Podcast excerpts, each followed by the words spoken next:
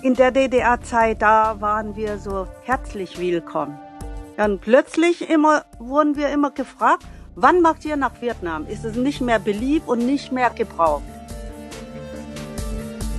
Was passiert in Lichtenhagen? Woher kommen diese Fälle? Wer ist zuständig für den Lichtenhagen? Haben Sie immer so gesagt, das ist gesellschaftliche Versagen, aber ich denke, das heißt auch wieder eine Art von kollektiver Verantwortung am Ende. Niemand nimmt diese Verantwortung. Warum passiert das?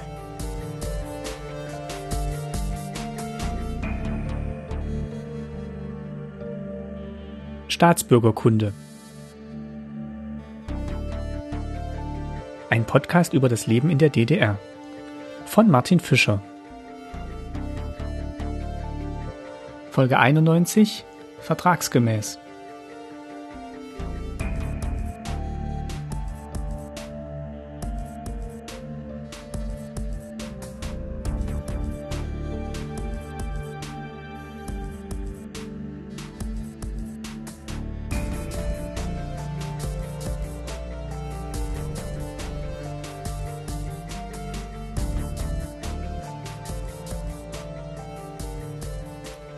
Herzlich willkommen zur neuen Folge. Schön, dass ihr wieder mit dabei seid. Wir feiern in diesem Jahr zum 30. Mal die Wiedervereinigung Deutschlands. Dieser Glücksmoment der Geschichte geht einher mit vielen persönlichen Umbrüchen, positiven wie negativen, im Leben vieler Menschen, die sich in den frühen 1990er Jahren in einem neuen Alltag zurechtfinden mussten. In dieser Folge möchten wir den Blick auf diejenigen richten, die in der DDR gelebt und gearbeitet haben, die aber dennoch nie als Bürgerinnen dieses Landes galten. Ab 1980 kamen Menschen aus Vietnam als Vertragsarbeiterinnen in die DDR. Vorrangig sollten sie hier eine Ausbildung erhalten und von der DDR lernen. Oft wurden sie aber als billige Arbeitskräfte eingesetzt und mussten auf engem Raum in Wohnheimen zusammenleben. Als die friedliche Revolution das Land DDR hinwegfegte, begann für viele von ihnen eine ungewisse Zeit. Diejenigen, die blieben, gründeten Familien und eröffneten oft kleine Geschäfte oder Restaurants. Und das, obwohl es ihnen das wiedervereinigte Deutschland dabei nicht leicht machte und in den rassistischen Pogromen der frühen 1990er Jahre die vormals unterschwellige Aggression gewaltsam zutage trat. Im ersten Gespräch für diese Episode spreche ich mit Hai Blum aus Potsdam, die als junge Studentin voller Euphorie aus Vietnam in die DDR kam und die sich an die spannende Zeit ihres Studiums in Berlin erinnert. Später sollte sie noch einmal als Vertragsarbeiterin in die DDR zurückkehren und bleiben. Was sie während dieser Zeit alles erlebt hat, und was sie heute antreibt, das berichtet jetzt Hai Blum aus Potsdam. Schönen guten Tag, Frau Blum. Hallo. Ja, hallo. Vielen Dank, dass Sie sich die Zeit genommen haben, um uns hier ein bisschen was zu erzählen über die Situation der Vertragsarbeiterinnen und ihre Biografie, ähm, also Vertragsarbeiterinnen in der DDR. Sie selbst stammen ja auch aus Vietnam und sind in die DDR gekommen. Was war denn der Auslöser für Sie zu sagen, Sie ähm, verlassen Vietnam und kommen in die DDR. Und in welchem Jahr war das? Äh, eigentlich dann bin ich ähm, 1974 fertig mit meiner Schule. Ich habe auch hier äh, Abitur gemacht, aber vorher fast zehn Jahre war ich äh, in der Schule, aber evakuiert. Das war Krieg in Vietnam, auch sogar in Nordvietnam durch Bombardement für, durch Amerikaner. Und dann waren Sie, hatten Sie Abitur und ähm äh, 74, ja, hatte ich Abitur und dann ähm, ich wurde ausgewählt äh, für ein Auslandsstudium. Hatten Sie sich da beworben oder kam da jemand auf Sie Nein, zu? das kam, das wurde äh, ausgesucht, wer also ähm, Prüfungen für Studiumsaufnahme so gut waren. Und ich war auch gut. Okay. Ja. Was, was, was wollten Sie denn studieren oder was, äh, was durften Sie denn studieren? Na, eigentlich, wenn äh, äh ich zur, äh, in Vietnam studiert äh, hätte, hätte ich auch gerne Pharmazie studiert. Mhm ich dachte immer so, äh, das ist sehr praktisch, weil ich Medikamente für Soldaten an der Front vielleicht herstellen konnte. Aber dann äh, mit dem Studium im Ausland, dann äh, konnte ich auch nicht aussuchen. Es wurde nur mh, mm, so angewiesen, wer was äh, studieren wird. Und äh, Studienrichtungen waren vielleicht äh, wichtig für Vietnam in Zukunft. Hätten Sie denn sagen können, ich möchte das nicht und ich möchte in Vietnam bleiben? Ja, aber ein Auslandsstudium ist es doch eine mm, Auszeichnung, eine Ehrung.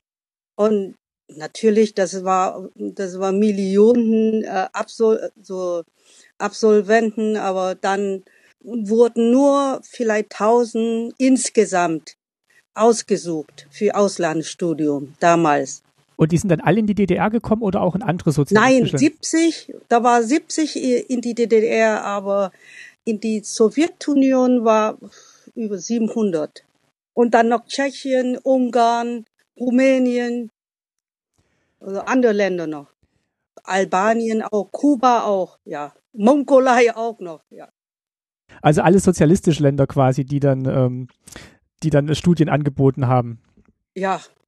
Das heißt, Sie haben sich dann schon gefreut, ausgewählt worden zu sein und ähm, haben, hat, haben Sie dann erfahren, was Sie dann studieren durften? Nein, erstmal nicht. Und wir haben so circa sechs Monaten äh, äh, Deutsch gelernt an der äh, Hochschule für Fremdsprache in Hanoi.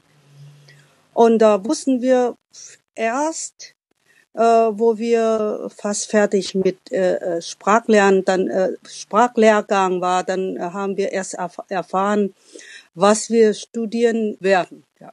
Stammen Sie aus Hanoi oder mussten Sie dann extra für diesen Sprachlernkurs dahin ziehen? Ne, ich stamme auch Hanoi, ja. Aber sowieso, wir waren alle in, äh, im äh, Studentenwohnheim in Hanoi. Alle wurde dort im Wohnheim gebracht. Dass wir, dass wir Tag und Nacht lernen konnten.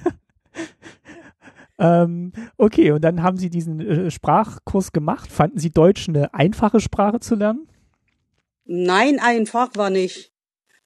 Aber wir waren so begeistert, wir waren jung und äh, motiviert und naja, das war, äh, wie gesagt, eine Auszeichnung für die, die in Ausland studieren äh, konnten damals.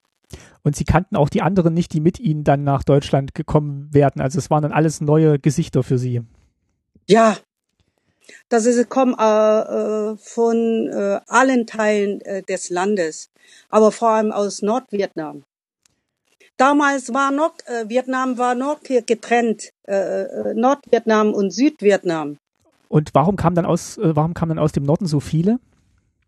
Das war nur Krieg, äh, 74. 75 kommen erst hier ähm, äh, Frieden oder, oder Einheit Vietnams.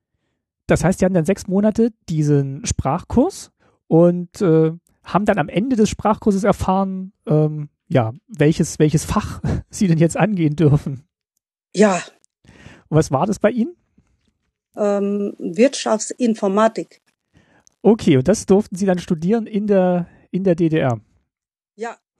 Hatten Sie eine Vorstellung davon, was Sie erwartet in der DDR? Gab es da auch Informationen über das Land oder hat man erstmal nur die Sprache gelernt? Na, erstmal nur Sprache. Hm, na, wir hatten gar nicht für uns. Das war, äh, äh, war nur die Sprache wichtig. Und äh, wir haben nur auf die Sprache konzentriert. Fühlten Sie sich dann sicher nach den sechs Monaten ähm, in der Sprache oder dachten Sie, oh, das wird jetzt vielleicht doch schwierig zu sein dort? Ähm, gab, ähm, ich wusste ja nicht, wie viel Unterstützung Sie dann noch hatten vor Ort, aber haben Sie sich gut gewappnet gefühlt mit den Sprachkenntnissen? Hm, ja, aber ich muss auch sagen, wir äh, haben auch nicht nur Sprache gelernt, wir haben auch noch hier mh, hm, irgendwie auch hier äh, Fächer noch gelernt, da nebenbei noch, äh, da wir nur zehnte Klasse hatten und äh, die äh, äh, Schüler in der DDR haben zwölf Jahre Schule und wir nur zehn Stimmt. Jahre. Das heißt, Sie haben dann auch noch die, die Hochschulreife dann quasi gleich mitgemacht in den sechs Monaten. Ja, und dann, wir haben noch ein Jahr in, äh, in Leipzig auch noch gelernt. Sprache und auch hier, so wie Studienkolleg hier jetzt. Ah, okay, bevor es dann richtig losging mit dem Studium. Ja. Sie waren dann also fertig in Hanoi und ähm, wie, wie, alt waren Sie dann so? Anfang 20 vielleicht? Ende, Ende 18, 19, 20, so in dem Dreh? 18. 18, also wirklich, ja, Ja, stimmt, nach der zehnten Klasse und dann direkt die sechs Monate. Okay. Das heißt, Sie sind dann mit fast. Sechs Monaten, aber fast wie ein Jahr, ja. Wir haben dazwischen auch noch hier ähm, Mausoleum von Ho Chi Minh auch noch mit hier äh, äh gebaut, gearbeitet, nicht gebaut, sondern Ach, Sie hatten hier, Arbeitseinsatz? Ja, wir hatten auch drei Monate, glaube ich, Arbeitseinsatz gehabt, ja. Ah, okay, das war nicht so, dass man gesagt hat, so jetzt äh, Studienvorbereitung, dann geht's direkt ins Flugzeug, sondern das war dann wirklich noch mit, Nein, mit Arbeit und. Wir haben, uh, äh, Sprachkurs war schon fertig und äh, äh, wir mussten auf äh, Flugzeug oder aus äh, Züge warten. Und das war äh, wieder drei Monate lang. Hat nicht geklappt. Wir waren äh, dreimal ähm, auf dem Flughafen gewesen und dann äh, hat nicht geklappt. Wieder zurück. Weil es kein Flugzeug gab oder Flugab. Hm. Ja, und dann, äh, ich glaube, vierte Mal, ja. Dann äh, auf einmal wurden wir informiert, sofort zum äh, Bahnhof. Äh, Hauptbahnhof in Hanoi. Da waren wir alle dort und wir haben auch gedacht, vielleicht klappt das auch nicht. Aber es hat geklappt. Und mm, ich hatte damals keine Lust mehr von alle Verwandten oder Freunden äh, so äh, zu verabschieden. Keine Lust mehr. Und, und dann hat äh, es geklappt. Das heißt, Sie hatten gar nicht so, also A, keine Lust und vielleicht auch gar nicht so viel Gelegenheit, noch großartig Abschied zu feiern, sondern ging es direkt in den Zug. Ja, wir haben auch gedacht, vielleicht das klappt auch wieder wie, wie äh, vorher auch nicht mehr und deswegen äh, brauchen wir nicht zu hoffen, dass es klappt. Das war Oktober gewesen. Und wir sind mit Zug hier in die DDR gekommen. Wie lange fährt man denn da? Oh, das war, ich glaube, 14 äh, Tage lang. Ja, über China und äh, über Sowjetunion damals und dann Polen, aber in äh, in der Sowjetunion damals, genau in Moskau, hatten wir noch zwei oder drei Tage Zwischenaufenthalt. Wir mussten auch auf den Zug hier nach äh, in die DDR so äh, warten. Und konnten sich doch ein bisschen Moskau angucken oder war da gar nicht so Gelegenheit? Ja, doch, doch, doch. Ah, okay. Hm? Das war Oktober sehr kalt und wir hatten nur einfach Sandale, dünne Hose und äh, Bluse und äh, Strichjacke gehabt. Und alle Menschen haben so so Mäntel an und äh, Winterschuhe oder Stiefel und wir haben so einfach gehabt. Aber wir waren jung und ähm, so begeistert und wir haben die Kälte gar nicht gemerkt. Hatten Sie denn noch was Warmes zum Anziehen dabei oder haben Sie das dann erst später? Naja, Strichjacke. Und das dann war alles? Wir, ja, äh, Strichjacke, Sandale und ein Koffer, alles haben wir äh, vom Ministerium bekommen. Also eine kleine Reiseausstattung? Ja. Und äh, haben dann noch Moskau angeguckt in, den, in der Strickjacke und den Sandalen? Ja. In den zwei Tagen? Und ähm, dann ging es weiter. Ja. Und wo sind Sie dann angekommen in der DDR? Ich weiß nicht mehr. Das war äh, äh, hier Ost, Ostbahnhof, ja. In Berlin. Ja, in angekommen und dann sind, äh, wurden wir sofort mit Bus nach Leipzig gefahren. Für dieses, äh, für diese Vorbereitung dann noch. Ja. Okay, und dann äh, hatten Sie gar nicht so viel Gelegenheit in Berlin, sich erstmal umzugucken, weil es dann Nein, weiterging? Nein, überhaupt nicht. Wir kamen so irgendwie am Abend oder Spätabend oder die Nacht schon an. Also haben gar nicht in Berlin übernachtet, sondern direkt in den Bus dann? Nein, direkt, ja. Okay. Und dann in Quarantäne gestellt. Erstmal alle Koffer und äh, Sachen in einen Raum und wurde äh, desinfiziert. In Berlin noch oder dann schon in Leipzig? Nein, in Leipzig, Herder-Institut Leipzig, ja. Wie, wie waren denn die ersten Tage in Leipzig? Was haben Sie denn da gemacht? Oh, ich weiß nicht mehr, war kalt und dann, naja, eigentlich, äh, wie gesagt, hier wie in Quarantäne und wir dürfen noch nicht raus und erstmal gucken, ob äh, wir überhaupt äh, mit in, äh, Infizierten, in, mit der Infektionskrankheit oder so, ja. Aber es, Ihnen ging es allen gut und ähm, ja. Die ähm, ja, anderen Mitstudentinnen und Studenten, die, die kannten sie dann auch schon näher. Die haben auf so einer Zugfahrt lernt man sich wahrscheinlich dann auch gut kennen und auch den sechs Monaten kennt man sich wahrscheinlich auch gut. Ja, natürlich auch durch die äh, Sprachkurse äh, in, in äh, Hanoi schon. Wie haben Sie denn alle dann so Deutschland wahrgenommen oder die DDR? Was, was, was ist denn so in Erinnerung geblieben von den ersten Tagen? Was, was so aufgefallen war oder anders war? Es war kalt. Kalt. Ja, und wir mussten natürlich auch lernen, hier irgendwie ähm, an das Leben anzugewöhnen. Weil Essen, na, wir haben auch Essen bekommen und, äh, von Mensa und alles und auch für uns alles so fremd, aber naja, wir waren, wie gesagt, wir waren sehr jung und, und hatten Lust irgendwie neugierig, ja. Wie war denn der Start? War kein an, Problem gewesen. Wie war denn der Start an der Uni? Ist da jemand gekommen und hat gesagt, so funktioniert das alles hier oder hat man sie dann einfach hingeschickt und dann ging's Nein, los? Nein, wir haben, wir haben auch schon durch, äh, hier beim äh, Lehrgang, so Sprachlehrgang, sowas schon alles erfahren, ja. Und dann sind Sie einfach in die Klasse mitgegangen oder in die, in das, äh, ja, in die Seminargruppe in, in Leipzig an der Uni? Ja, äh, nein, Herde-Institut, also doch gehört, gehörte auch hier äh, zur Uni, ja. Herde-Institut Leipzig. Extra, das ist wir für Sprachausbildung äh, oder so. Okay, und das heißt, Sie haben dann Ihr Studium da begonnen und ähm, was war es, Wirtschaftsinformatik studiert? Ähm, erstmal, wie gesagt, hier in Leipzig, hier äh, äh, beim Herde-Institut haben wir nur Sprache und wie gesagt auch hier Fächer, so äh, äh, Wissenschaftsgesellschaft Fächer gelernt. Ach so, also das war noch, das war noch dieses Vorbereitungsstudium, bevor es ja. in die eigentlichen Fächer ging. Mhm. Ja, wie ich habe gesagt, wie Studienkollegies. Stimmt, stimmt. Weil wir noch nicht so weit war. Auch in Fach, Fach also Mathematik und äh, naja, Landeskunde, Politik und alles. Ja. Um diese zwei Jahre noch aufzuholen, quasi, die dann ähm, ja, ja. bis zur zwölften Klasse noch notwendig waren. Ja. Äh, wo haben Sie denn gewohnt, während Sie da studiert haben? Ist auch Studentenwohnheim. Ah, okay. Und da die ganze Zeit mit den äh, mit den Mitstudenten aus Vietnam oder auch mit äh, DDR-Studenten? Naja, beim äh, Herde-Institut dann natürlich mit Vietnamesen aber an der äh, Hochschule für Ökonomie dann mit äh, äh, deutschen äh, Kommilitonen zusammen. Und das war dann auch in Leipzig, das heißt, Sie ähm, sind dann nochmal umgezogen im Wohnheim, als dann das neue Studium anfing oder sind dann noch Ja, nach, in, äh, in Berlin. Ach, nach dem nach Leipzig sind Sie dann quasi nach Berlin zurück, um da dann das richtige Studium zu beginnen. Ja, in, in Leipzig waren wir nur äh, Für das ja, sechs, sieben Monate ja, okay. gewesen. Und haben Sie was gemacht in Leipzig in diesem kalten Winter? oder war dann wenig Zeit außerhalb des Studiums oder des Studiums? Nur lernen und dann die Stadt dann angucken, ja.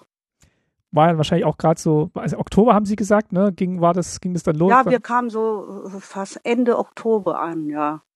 Ist es, kommt die Winter, ja. Ah, weil, kalt, kalt, kalt. Ja. Für uns in Vietnam damals, wenn sehr kalt, dann ist es plus 17 Grad. Dann ist, dann sind die Winter, dann ist der Winter direkt in Deutschland wahrscheinlich eine sehr große Umgewöhnung gewesen. Ja, natürlich. Große Umstellung gewesen, ja. Aber dann mit dem Frühling war dann, ähm, war dann das rum und dann ging es nach Berlin. Ja. Nee, ich glaube im Mai oder, oder Juni, dann waren wir schon nach Berlin, ja. Verteilt, äh, in ganzen äh, Republik, ja. Ah, je nachdem, was man dann tatsächlich studiert hat, kam dann manche. Ja, wir vier, vier, ja. Zwei äh, Mädchen und zwei Jungs hier äh, nach äh, äh, Berlin, nee, zur Hochschule für Ökonomie mhm. und äh, Uni, so Humboldt-Universität, auch äh, einige, die so Rechtswissenschaft studieren oder äh, nach Kreiswald Mathematik studieren, äh, Uni Leipzig, auch ganze Truppe, überall. Magdeburg, äh, damals TH Markstadt, das ist Chemnitz. Und in Blauen, Reichenbach, äh, überall, ja. Also ganz verstreut. Ja, 70 Leute, aber sehr äh, äh, zerstreut. Ja. Haben Sie, haben Sie sich dann irgendwann nochmal alle wieder getroffen oder war der Kontakt dann eigentlich weg? Ach, jedes Jahr, dann haben wir uns getroffen. Das ist natürlich von äh, äh Botschaft, von der Botschaft organisiert. Ah, ja, okay. Das ist wie politischer Lehrgang müssen wir jedes Jahr im, im äh, Sommerferien äh, so absolvieren. Das ist Pflicht für alle. alle Studierenden, vietnamesische Studierenden in der DDR. Kommen dann zusammen und kriegen dann nochmal ja, im Sommer aber, äh, eine Schulung. Ja, aber jedes Jahr es ist auch schön, weil jedes Jahr es ist, äh, es ist diese Veranstaltung in äh, anderen äh, Städten. Und eine Gelegenheit, alle wiederzusehen. Ja. Und auch die Stadt, äh, äh die Städte besuchen, ist auch gleich mit. Wie war denn das eigentliche Studium? Also Sie haben dann äh, angefangen, eben Ökonomie oder Wirtschaftsinformatik zu studieren. Ähm, wie wie war es denn dann so richtig im Studium zu sein? Äh, bisschen schwer am Anfang, weil wir sehr viel äh, äh, Fächer mit politischer Ökonomie, Philosophie und sowas äh, gehabt haben. Und das, das ist sehr viel neue Wörter. Es ist schwierig. Deswegen mussten wir damals sehr fleißig sein, immer ähm, äh, zu Vorlesungen, Seminar und dann Bibliothek sitzen. Ist es Freizeit nur äh, Wochenende, frei, äh, Sonnabend und Sonntag und dann äh, die Gru vietnamesische Gruppen, wir äh, spielten so Volleyball oder sowas zusammen. Wie sind Sie denn generell aufgenommen worden von den anderen Studentinnen und Studenten? War das äh, problemlos oder gab es dann erst so Berührungsängste? Sehr herzlich. Die, ja. Äh, die deutschen Studenten, die sollen uns immer äh, helfen oder uns unterstützen bei allen Sachen. Und das haben sie auch gemacht. Ja, die haben auch gemacht. Sehr, sehr freundlich und äh, äh, herzlich, ja. Waren Sie denn viel auch ähm, unterwegs in der Stadt oder war dann zwischen Volleyball und Studium eigentlich wenig Gelegenheit? Hat man, hat man dann auch mal einen Ausflug gemacht zusammen oder ist dann doch eher auf dem Campus geblieben oder beim Sport? Ach, dann, ich glaube, von äh, hier äh, dass es gab so eine Abteilung an der Hochschule, heißt internationale Beziehungen. Mhm. Und von dieser Abteilung äh, wurden wir so irgendwie einmal oder einmal im Jahr irgendwohin äh, organisiert. Irgendwie so Städtebesuchungen oder sowas. Ich hatte sogar auch noch äh, Fotos damals, wo wir in, in Lausitz waren. Ah, okay. Kran gefahren. Also gab dann schon Möglichkeiten auch mal rauszukommen aus der Stadt? Ja, natürlich. Von, von hier internationaler Beziehung, Abteilung organisiert, ja. Für alle ausländische Studierenden und Aspiranturen. Was sind Aspiratoren?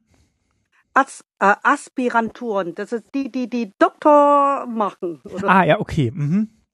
Das heißt, heißt das jetzt auch so? Ähm, das weiß ich jetzt gerade gar nicht mehr. Ich kannte das Wort nur nicht, deswegen habe ich jetzt nochmal nachgefragt. Ähm, Aspirant oder äh, ja, ja, zu, ja, aber vom, vom Wortstamm her, dass jemand halt quasi auf was hinarbeitet, ja, auf das Do Die, die Doktor machen. Ja. Okay, das heißt, die waren dann auch mit dabei. Ja. Ähm, hatten Sie denn, also wie lange wie lang haben Sie dann dann studiert in Berlin? Wie lange ging das? Vier Jahre. Hatten Sie in der Zeit mal Kontakt nach Hause oder sind mal nach Natürlich nur, aber über, über Briefe. Wie lange ging denn dann ein Brief und hin und ein her? Ein Brief hin und her, ein einmal Brief, da dauerte bis zu ein Monat oder ein bisschen mehr. Oder wenn sehr schnell, dann zwei Wochen aber nicht so, dass man jetzt ähm, in, in ständigem Austausch war, sondern es waren dann immer größere Zeitabstände, die man berichten konnte. Ja, und äh, Telefon gab es in Vietnam noch nicht. Wir konnten auch nicht anrufen. Wenn man nur schnell Informationen äh, nach Vietnam schicken wollte, dann muss man so äh, Telefax mhm. äh, schicken und das ist ziemlich teuer. Ja, das das, das glaube ich. Aber gab es mal eine Gelegenheit, wo sie das machen mussten, weil irgendwas vorgefallen war oder war soweit alles in Ordnung? Nur alles in Ordnung. Das ist bestens. Naja, wir, äh, wir waren, wie gesagt, so äh, schon ähm, wie äh, geehrt, dass wir im Ausland studieren konnten. Und wir haben erstmal genug zum Essen und äh, alles bestens im Verhältnis zu äh, äh meiner äh, Freundin äh, oder Freunde in Vietnam, die in Vietnam studierten damals. Die haben nicht mal genug zum Essen gehabt.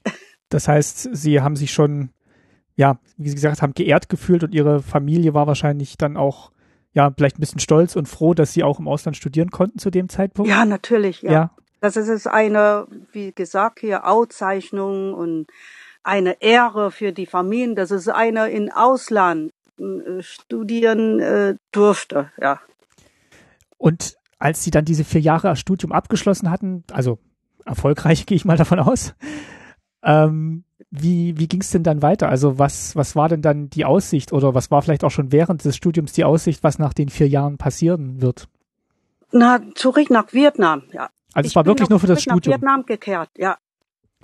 Und ich wollte doch in Vietnam arbeiten. Damals waren wir sehr ehrgeizig und für mich ist es wichtig, in irgendwie beim Aufbau des Landes so irgendwie äh, mitzumachen hatten Sie ja schon gesagt am Anfang, weil Sie eigentlich Pharmazie studieren wollten, um halt damals halt noch im, im, im, im Krieg, Krieg, halt ja. zu unterstützen und jetzt dann, ich weiß nicht, war der Krieg dann zu Ende zu dem Zeitpunkt, ja, wo Sie äh, zurück 75. Ja, ja. Und dann wollten Sie quasi beim Aufbau des, des Landes mithelfen, wenn Sie zurückkommen.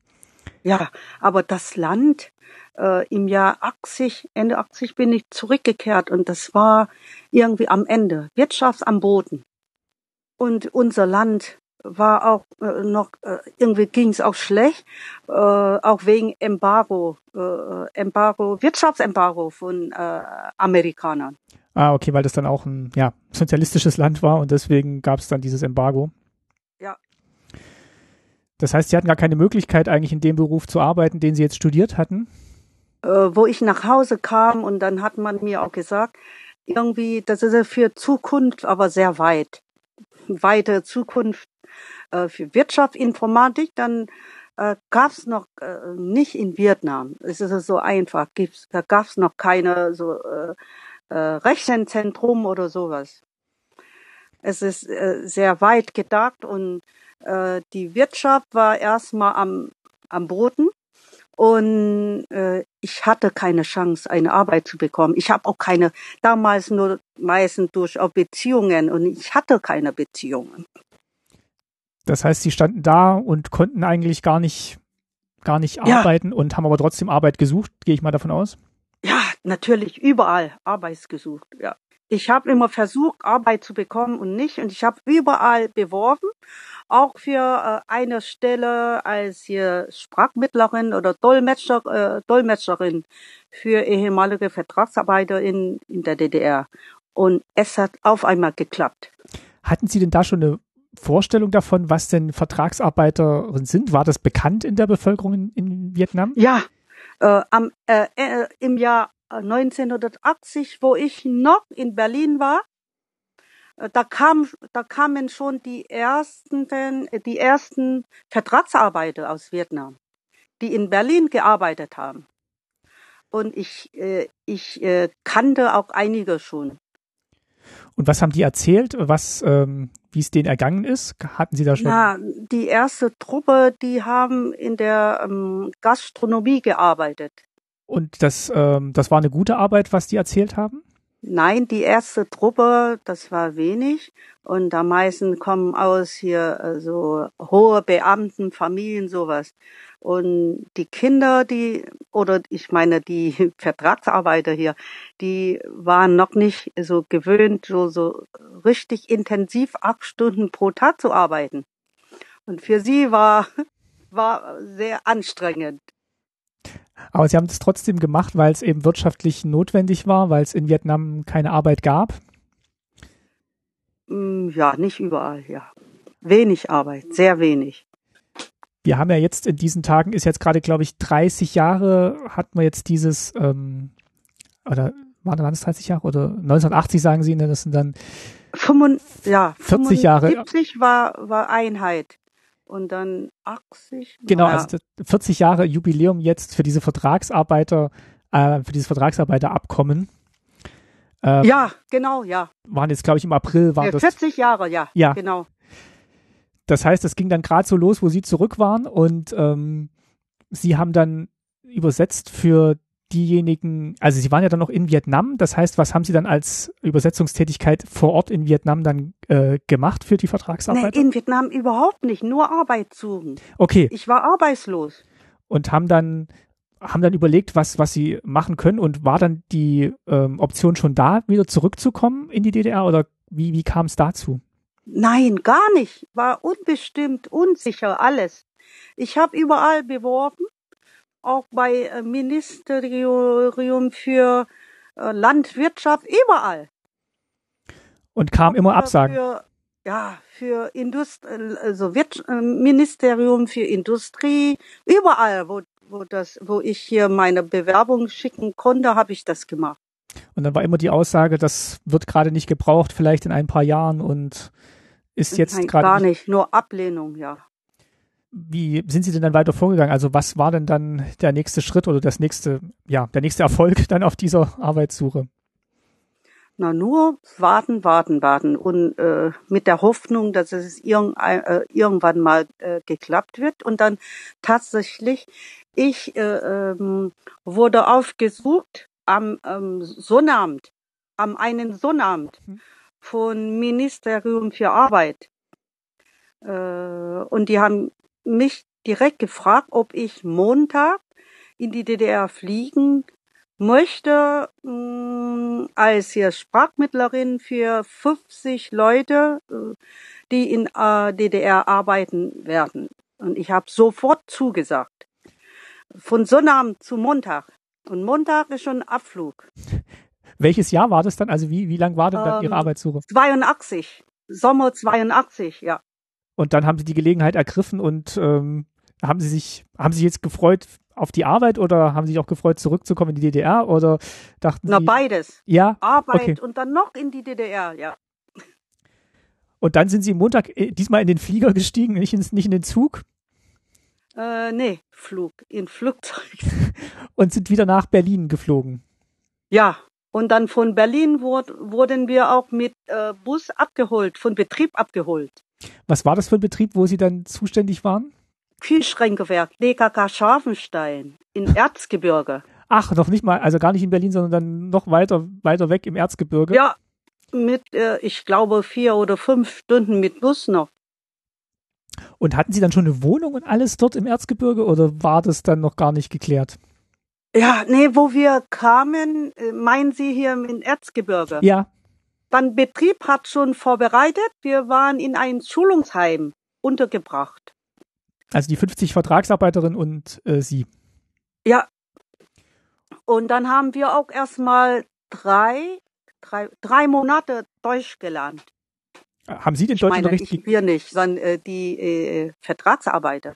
Aber Sie waren nicht die Lehrerin, die, äh, sondern. Nein, ich muss äh, um alles äh, kümmern, so übersetzen und dann um äh, äh, Mittagessen, um alle Sachen hier, Organisation hier kümmern. Weil im Gegensatz zu Ihnen die Vertragsarbeiterinnen in, ähm, in Vietnam keine Sprachschulung bekommen hatten, bevor sie gekommen sind oder nicht so eine ausführliche. Nein, die hatten gar keine äh, Sprachkurs gehabt. Erst in, in, in der DDR. Dann Betrieb hat so ermöglicht, hier drei Monate äh, Deutsch zu lernen. Wie war denn die Situation die Sie vorgefunden haben für die Vertragsarbeiterin? Also Sie haben gesagt, Sie haben in diesem Schulungsheim gewohnt und ähm, war das, war das eine gute Situation vom Leben und Arbeiten her für die Vertragsarbeiterin? War sehr gut. Ja? Sehr, sehr gut, ja. Es äh, wurde äh, alles organisiert. So äh, ähm, Bekleidung einkaufen. Die kriegen auch Geld von Betrieb. Und Essen wurde dreimal am Tag im Speisesaal äh, organisiert und ähm, Unterricht für Vormittag und Nachmittag. Vormittag so äh, drei bis vier Stunden und Nachmittag nochmal. Mal, oder ich habe jetzt auch gelesen, dass es teilweise auch so ein bisschen Berührungsängste gab zwischen den deutschen Mitarbeiterinnen und den Vertragsarbeiterinnen, manchmal auch so Konflikte. Haben Sie da mal was mitbekommen in der Zeit? Nein, bei uns nicht. Wo ist, äh, weiß ich nicht, aber äh, bei uns im Betrieb überhaupt nicht. Wir waren so sehr herzlich willkommen und nach äh, drei Monaten äh, Deutschunterricht, dann sind wir äh, alle, ich meine, wir, die anderen wurde so ein in alle Abteilungen in Betrieb hier eingesetzt. Und, und Sie waren aber so übergreifend als Dolmetscherin dann angestellt? Ja, Ja, ist auch äh, alles in in der äh, alles hier äh, Dolmetscherin und auch äh, so Betreuerin auch noch. Hatten denn die Vertragsarbeiterinnen dann so die die Hoffnung, dass sie in Deutschland bleiben würden oder war dann immer nur der Plan auch okay, wir arbeiten jetzt hier eine Zeit lang und dann geht's irgendwann zurück nach Vietnam? Ja, das war fest gleich am Anfang schon, in Vietnam schon. Äh, am Anfang, da war äh, Arbeitsverträge oder im Abkommen äh, steht, das ist nur vier Jahre Arbeitseinsatz. Und dann alle mussten wieder zurück nach Vietnam und dann kommen wieder neue Truppe. Und es wurde auch immer so. Ja, vier Jahre und dann gewechselt, kommen wieder neue. Aber natürlich in meinem Betrieb, äh, da waren wir auf hohe Zeit bis äh, 350 Vietnamesen in Kühlschränkewerk. Oh, weil dann immer mehr gekommen sind? Ja, und das ist hier verschiedene Truppen. Äh, die ersten kamen, die erste Gruppe, so 20 Leute, kamen äh, 81 schon. Und dann in zwei, äh, 82, ich meine 1982, kamen äh, äh, drei Gruppen. Und wir waren dritte Gruppe im Jahr 83, äh 82. Und dann immer 83 kamen auch so drei äh, Gruppen, ja. Das heißt, es sind immer mehr Gruppen gekommen und ähm, dann für vier Jahre geblieben und deswegen ist die Gesamtzahl immer größer geworden. Ja. Und Sie sind aber die ganze Zeit dort geblieben oder war für Sie dann auch die Aussicht, dass Sie nach vier Jahren zurück müssen oder hm, eigentlich war, äh, hatte ich auch am Anfang auch nur äh, Arbeitsvertrag nur für vier Jahre.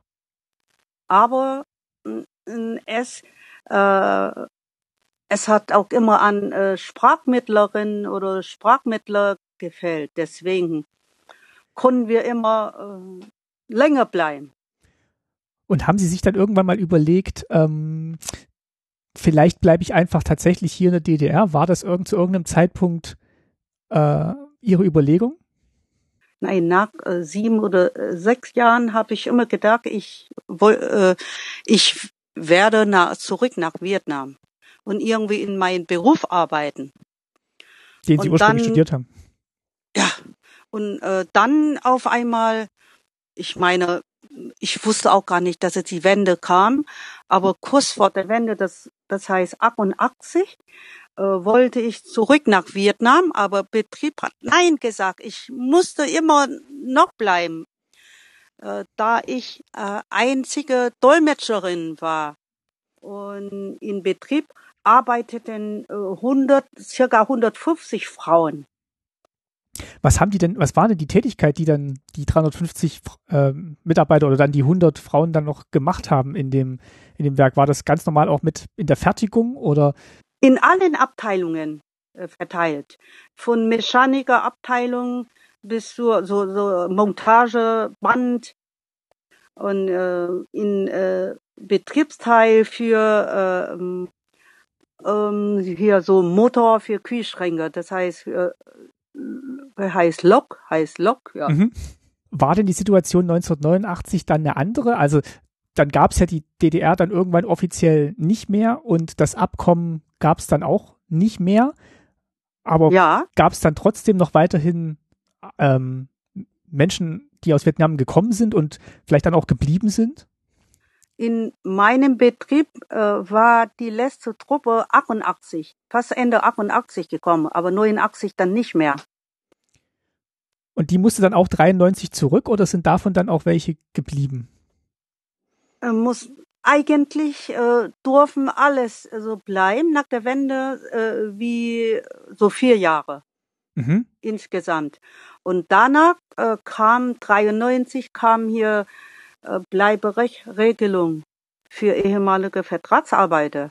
Ah. Und wer äh, Einkommen äh, sowie äh, Wohnfläche so, äh, hat, dann durften äh, bleiben. Das heißt, äh, ich stelle mir das gerade vor, also Sie hatten ja am Anfang gesagt, ähm, Sie haben dann diesem Schulungsheim gewohnt, aber als dann 350 Leute mal irgendwann da waren, die haben doch dann wahrscheinlich nicht alle in das Schulungsheim gepasst oder war das so groß? Nein, das war nur am Anfangszeit und danach mussten wir in, in richtig Arbeiterwohnheim wohnen. Ah, okay. Und Betrieb ha hatte auch ganz schnell so äh, neue äh, Arbeiterwohnheim äh, gebaut. So richtig aus Plattenbau, ganz schnell. Ah, das heißt, das waren dann auch die ähm, Unterkünfte, die man dann angeben konnte, wenn man dann na, nach 93 bleiben wollte. Äh, nein, dann danach, dann drei, nee, 90 wurde zwei Wohnheime schon äh, wurde schon äh, zugeschlossen. Mhm. Und alle mussten, die noch hier bleiben dürfen, mussten raus und dann selber Wohnung suchen. Ah, okay. War das schwierig? Also war ja, das, sehr schwierig. Weil das meine 90, ja. Und nach der Wende war das so. Viele wussten überhaupt nicht, ob die hier in, in, in der DDR bleiben dürfen oder, oder wieder zurück und äh, wie wird das mit Arbeit, wie, wie äh, äh werden sie das irgendwie äh, schaffen über die Jahre vielleicht in der DDR oder sowas, wussten die überhaupt nicht. Alles unbestimmt, alles unsicher. Ja. Deswegen haben 80 Prozent oder ein bisschen mehr, 80 mindestens 80 Prozent äh, entschlossen, äh, zurückzukehren. Äh, Und dann äh, wir als äh, Gruppenleitung oder Betreuer wir mussten damals hier äh, organisieren, die äh, so gruppenweise zurückzuführen. Äh, Und äh, als Aufwandentschädigung hat damals jeder 3000 äh, Mark bekommen. Wenn ja. sie zurückgegangen sind? Ja. Ich glaube D-Mark schon, ja. Aber 80 Prozent, das ist eine ganz, ganz schön große Zahl. Ja. War denn die Situation dann in Vietnam besser inzwischen, dass man sagen konnte, okay, wenn ich zurückgehe, finde ich wahrscheinlich auch dort eine Arbeit? Ich glaube auch nicht besser, aber äh, hier war äh, sehr riskant. Mit Wohnung suchen und dann Arbeit suchen. Das hört man ja auch von vielen, also äh, gebürtigen DDR-Bürgern, dass sich halt 1990 so viel geändert hat, dass man sich auf so viel neu einstellen musste. Und ich stelle es mir dann auch nochmal schwieriger vor für jemanden, der noch nicht mal sicher sein kann, dass er in drei Jahren hier noch wohnen darf und bleiben darf. Ja, und jeder ist es für sich selbst hier äh, gestellt. Die, da gab's keine Gruppenleitung mehr, gab's keine Betreuer mehr, gab's keine Dolmetscher für sie mehr. Und ich habe nur nebenbei gearbeitet. Natürlich, wenn Probleme äh, gab, dann da haben die immer an, an uns angewandt. Und na, je nachdem, wir haben so privat und äh, so geholfen, den Leuten unterstützt und geholfen. Ja. Wie war es denn für Sie persönlich, die Wende? Für Sie hat sich das ja dann auch geändert. Das heißt, Sie mussten dann auch wahrscheinlich vieles neu organisieren in Ihrem Leben. Ja, total. Was, was waren denn so die größten Veränderungen? Das Größte ist es Arbeit weg. Weil sie das nicht mehr da angestellt waren bei dem Kühlschrankhersteller? Nein, das ist hier 90 gleich äh, gekündigt, ja. Ah, okay. Ja, weil Betrieb so äh, Personalabbau und als Personal abgebaut wurde, dann wäre zuerst alle aus, ausländische äh, Werttätige oder, oder als hier Vertragsarbeiter aus äh, Kuba, aus Vietnam und die polnische Arbeiter, die wurden erstmal abgebaut. Wie, wie haben denn das die anderen, wie haben das, das die DDR-Mitarbeiter äh, aufgenommen? Waren die, haben die dann gesagt, dass das lassen wir nicht zu oder war dann eigentlich schon die Stimmung so, dass sie gesagt haben, ja, dann lassen wir lieber erstmal die äh, Kollegen aus Vietnam und Kuba gehen? Dann habe ich nicht gehört. Aber unsere Leuten war irgendwie da, hm, war irgendwie nervös und dann noch hier, da lagen die Nerven auch blank. Ja. Da ehemalige, äh, ehemalige deutsche Arbeitskollegen äh, immer noch äh, gefragt haben, wann macht ihr nach Vietnam? Wann seid ihr zurück nach Vietnam? Weil die auch Angst hatten um ihre Arbeit und gedacht haben, ja, natürlich. das ist eine Konkurrenz. Die Kühlschränke wurden auch nicht mehr viel bestellt oder gebraucht und die, die Produktion wird auf minimal reduziert und nach und nach dann äh, wurde sogar äh, die Werkstätte so zugemacht oder Abteilungen zugemacht. Und äh, da äh, waren auf einmal äh, war die Stimmung Neid anders. und äh, immer gesagt, ja, äh, wir mussten weg. Aber Ja, in der DDR-Zeit, da waren wir so herzlich willkommen. Ja, so, so haben Sie erzählt, ja. Und deswegen jetzt auch dieser, dieser, dieser Umschwung dann so plötzlich. Dann plötzlich immer, wurden wir immer gefragt, wann macht ihr nach Vietnam? Ist es nicht mehr beliebt und nicht mehr gebraucht? Das ist nicht schön zu hören. Ähm, Nein, für die 20 Prozent, Sie haben ja gesagt, 20 Prozent sind ja dann geblieben, also 80 Prozent sind zurück und 20 Prozent sind geblieben. Die haben sich dann wahrscheinlich auch nicht so willkommen dann gefühlt. Nein, überhaupt nicht. Äh, wissen Sie, das ist es ja für viele, die erst Ende 88 gekommen sind, so kurz vor der Wende gekommen sind und dann mit äh, äh, mit dem Plan hier vier Jahre in der DDR zu bleiben und zu arbeiten, um ihre Familien äh, in Vietnam zu unterstützen oder zu helfen, ja. Und auf einmal noch nicht mal ein Jahr kam die Wende. Und dann auch gleich und, so dieser, dieser, dieser Umschwung gegenüber der eigenen Person, wo man dann eigentlich gedacht hat, man ist jetzt unter Kollegen und sobald dann halt sich irgendwas ändert, merkt man auf einmal so eine Ablehnung. Ja, am Anfang waren alle beliebt von äh, deutschen Arbeitskollegen und dann kam die Wende und überhaupt nicht mehr. Die wurden alle wegkamen.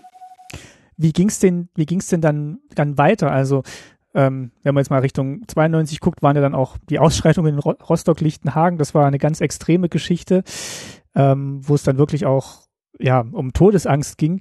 Ähm, wie ging es denn den Menschen, die Sie so ähm, im Bekanntenkreis hatten, weiter, die dann geblieben sind? Also wie haben die sich denn dann ähm, umgetan in der, in der in, dann in Deutschland, im wiedervereinigten Deutschland?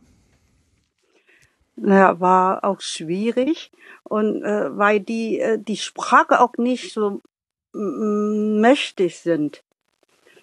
Weil man und, halt im Betrieb das gebraucht hat, was man halt im Betrieb gebraucht hat und sonst wurde für alles gesorgt an vielen Stellen. Ja, nee, gar nicht mehr. Betrieb es ist, existiert die die äh, Abteilungen für aus für äh, hier Vertragsarbeiter gab's nicht mehr. Alles gab nicht mehr. Gab es gar keine Ansprechperson mehr für so Alltagsprobleme. Nein, überhaupt nicht. Das ist nur privat. Ich als Privatperson nur. Das heißt, Sie haben es dann weitergemacht und die und Ihre, ja. Ja, die Leute geholfen, wenn die die selbstständig machen, erstmal bei ähm, äh, hier Gewerbeanmeldungen oder äh, äh, Geschäft, Miet, äh, Vermiet, so Mieten und äh, Verträge um alles, ja was, was, was haben die denn dann für Geschäfte gegründet und äh, für Existenz? Also ist natürlich dann schon auch, auch ein großer Schritt eigentlich. Also zu sagen, ich, ich gründe jetzt ein eigenes Geschäft und suche jetzt gar nicht erst eine Anstellung, sondern ich gründe jetzt selber. Was, was waren denn dann so die, die Geschäfte, die dann so gegründet wurden? Die ersten Geschäfte, das ist hier äh, so Klam Bekleidung verkaufen. Auf dem Markt oder, oder Laden äh, äh, äh mieten oder meistens auf dem Wochenmarkt. Oh, und dann äh, äh, Imbiss, ja, Imbisse, ja. Die versuchen alle zu überleben. Und da haben Sie jetzt mitgeholfen, auch ähm, Anträge ausfüllen, auf Behörden mitgehen, zu erklären, was notwendig ist und zu verstehen überhaupt erstmal, was notwendig ist, um so ein Geschäft zu gründen. Ja. Und war dann, war dann die Stimmung besser gegenüber ähm, den vietnamesischen Mitbürgern in der Situation, wo dann wo sie dann nicht mehr als Konkurrenz wahrgenommen wurden, sondern als ja, Teil des Wirtschaftslebens in der Stadt? Äh, war irgendwie nicht so gut. Irgendwie, äh, da denken sie immer, wir haben immer, äh, wir wurden irgendwie so ähm, als hier vorteilhaft. Wir, wir, wir kriegen mehr Vorteile als hier DDR-Bürger, aber das das stimmt gar nicht. Also auch so eine Neiddebatte eigentlich. Ja, auch, ja. Wenn wir, wenn einige so vielleicht Geschäft äh, äh hatten und dann vielleicht äh, wirtschaftlich besser ging und da denken sie, wir kriegen immer so Vorteil äh, gegen äh, so den äh, Einheimischen gegenüber. Aber das ist natürlich auch ein ganz, ein ganz schöner Mut erforderlich, um überhaupt so ein Geschäft zu gründen. Also das, das ist ja doch viel Risiko dabei, das ist ja dann. Ja, aber also das wird dann nicht gesehen. Wir, wir Existenz müssen alles versuchen. Ja. Zu machen, ja. Was haben Sie denn dann gemacht? Also Sie haben dann quasi im privaten oder ähm, ja, ja, im privaten Bereich dann unterstützt, ihr, die Leute, um halt Geschäfte zu gründen. Äh, war das dann eine offizielle äh, haben Sie sich dann auch selbstständig gemacht damit oder war das? Nein, was gar haben nicht. Sie denn dann gemacht? Ich war arbeitslos. dann erneut in, in, Und dann in Deutschland. 92 habe ich doch Fortbildung äh, gehabt, ja. So äh, Qualifizierung in der äh, Richtung hier Computer und sowas, ja. Und haben Sie dann habe ich gehabt und dann äh, 89 nochmal äh, Fortbildung gehabt, ja. Und haben dann eine Stelle gefunden äh, später wieder als als was? Nein, gar nicht. Dort nicht. Na, ich habe so eine ja an einer Beratungsstelle äh, äh, Arbeit gehabt für ein Jahr, wo der Besitzer so ähm, Förderung von Arbeitsamt hatte. Mhm. Und wo die Förderung mh, aus war, dann war ich wieder arbeitslos. Aber da, Sie haben dann eine andere Tätigkeit gefunden tatsächlich. Äh, Im Erzgebirge, dann war ich noch zwei Jahre äh, als ja ABM Kraft in einer mm, Jugendclub in, in Chemnitz gehabt. Ja. Da hatte ich ein Jahr oder zwei Jahre gehabt, ja. Als ABM Kraft. Und dann, nachdem das vorbei war, war dann auch Wieder arbeitslos, ja. schwierige Zeit dann wahrscheinlich für, für Sie und viele andere auch, denke ich mal. Weil dort überall Arbeitslo äh, Arbeitslosen. Äh, in Erzgebirge, ich meine, oder Bezirk Chemnitz, äh, oder damals Karl-Marx-Stadt, hm. äh, war doch hier äh, so Industriezentrum von der DDR. Und nach der Wende einer nach anderen alles hier tot. Zugemacht. Und das ist nur Arbeitslosen. Und das betraf wahrscheinlich dann ja die vietnamesischen Vertragsarbeiter Einheimischen sowohl ganz schlimm, ja. geschweigen und Ausländer, ja. ja, dass dann nochmal ein extra äh, ja. Ja. Ressentiment vielleicht auch da war, zu sagen, wir stellen jetzt vielleicht auch jemanden ein, der Vertragsarbeiter aus Vietnam mal war. Und damals äh, blieb nur einzige Chance, so selbstständig zu machen. Das heißt, Textilien zu verkaufen, Obst und Gemüse äh, verkaufen und dann äh, Gaststätte aufmachen. Das war hauptsächlich drei äh, so Richtungen. Das heißt, das war noch nicht mal so sehr so eine unternehmerische Entscheidung, sondern eigentlich so eine Überlebensstrategie auch zu sagen, ich muss mich jetzt selbstständig machen, weil mich stellt keiner ein. Ja, genau. Ich, ich kenne nur in, in, in äh, Erzgebirge, ja. Ja. Und woanders kann ich das nicht sagen, aber ich denke auch genauso. Ja, das ist eine, das ist eine interessante Beobachtung. Weil Ja, DDR-Industrie war total erstmal tot. ja, und wenn Sie Nach sagen, und nach. man, man Also- stellt jetzt auch, oder man merkt dann auch, okay, wenn ich jetzt nicht ähm, in der DDR geboren worden bin, dann habe ich es auch schwer, eine Anstellung zu finden. Dann bleibt einem ja nur dann übrig, sich selbstständig zu machen und ja, selbst zu schauen, dass man eine Wirtschaft, eine Wirtschaft Aber ich muss, aber ich muss auch sagen, nicht nur äh, wir als Ausländer, sondern auch hier DDR-Bürger, die auch fast, die meisten waren auch arbeitslos. weil ja, gab dann Betriebe, viele Betriebe zugemacht und viele Regionen dann quasi gar keine großen Betriebe mehr hatten. Nein, gar keine, besonders im Erzgebirge oder Kammerstadt. Sie selbst haben sich ja dann noch engagiert, eben auch und machen das jetzt, glaube ich, so wie ich es verstanden habe, auch noch weiterhin, um halt ähm, ausländischen Menschen zu helfen, hier in Deutschland zurechtzukommen, anzukommen. Ähm, vielleicht können Ja. Sie darüber noch ein bisschen was erzählen, was Sie da jetzt gerade machen. Vorwiegend Vietnamesen, muss ich sagen. Vorwiegend Vietnamesen, ja, weil die, die jetzt nach wie vor in der zweiten oder dritten Generation schon hier leben oder auch neu kommen aus Vietnam?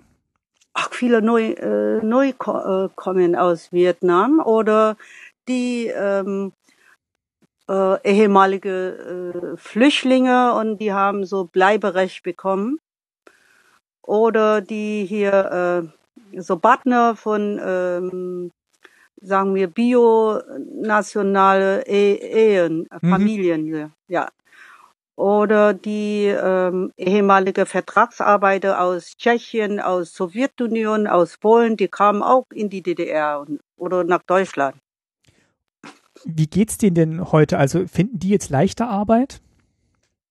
Auch nicht.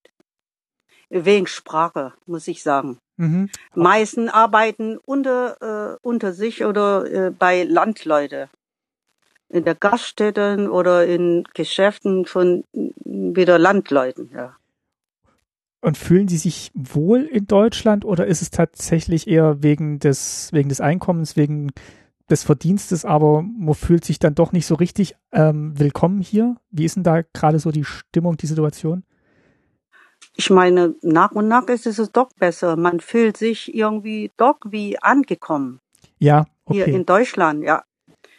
Ähm, weil ich jetzt schon Sorge hatte, weil man jetzt auch wieder viel hört in, ähm, ja, und sich auch bestätigt, dass in Ostdeutschland natürlich auch, ja, ähm, rassistische Tendenzen steigen und ich mir deswegen vorgestellt hatte, dass es vielleicht auch für Menschen schwierig ist, die jetzt nicht, wie Sie gerade gesagt haben, biodeutsch sind. Ja, man muss, man muss durch. Ja, das ist, das, das, das klingt das erstmal einfach, aber, viel, ja.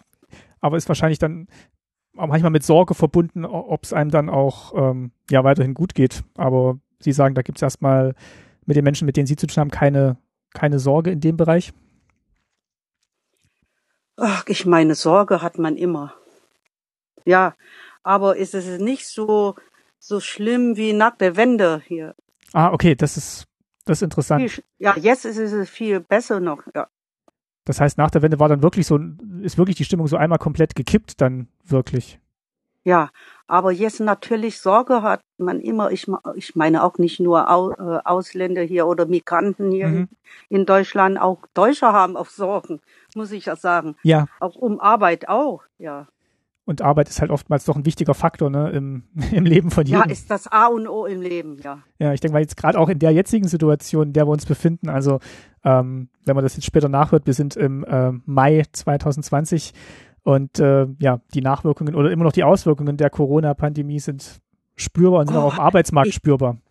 Ich möchte, ich möchte nicht dran denken, äh, weil äh, die Leute, die selbstständig sind, die machen alle Gedanken wie das weitergeht und äh, aber ich meine, die meisten Vietnamesen oder die Geschäftsleute, die singen auch C, die machen weiter und und müssen wahrscheinlich auch weitermachen. Ich denke, es geht schon, ja. Wie ist denn die Situation in Vietnam, wenn, wenn wir gerade dabei sind in Vietnam gerade? Was kriegen Sie denn so mit? Ähm, wie, wie wirkt sich denn die Corona-Geschichte in Vietnam aus gerade? Oh, das ist äh, Vietnam ist sehr stolz auf dem Gebiet, weil in Vietnam bis jetzt so nur über 200 Infizierten und Toten gab es noch keine.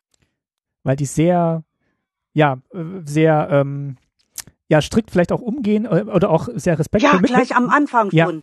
Weil Vietnam äh, liegt gleich an der Grenze zu China. Mhm. Und ja. man hat dann schnell reagiert.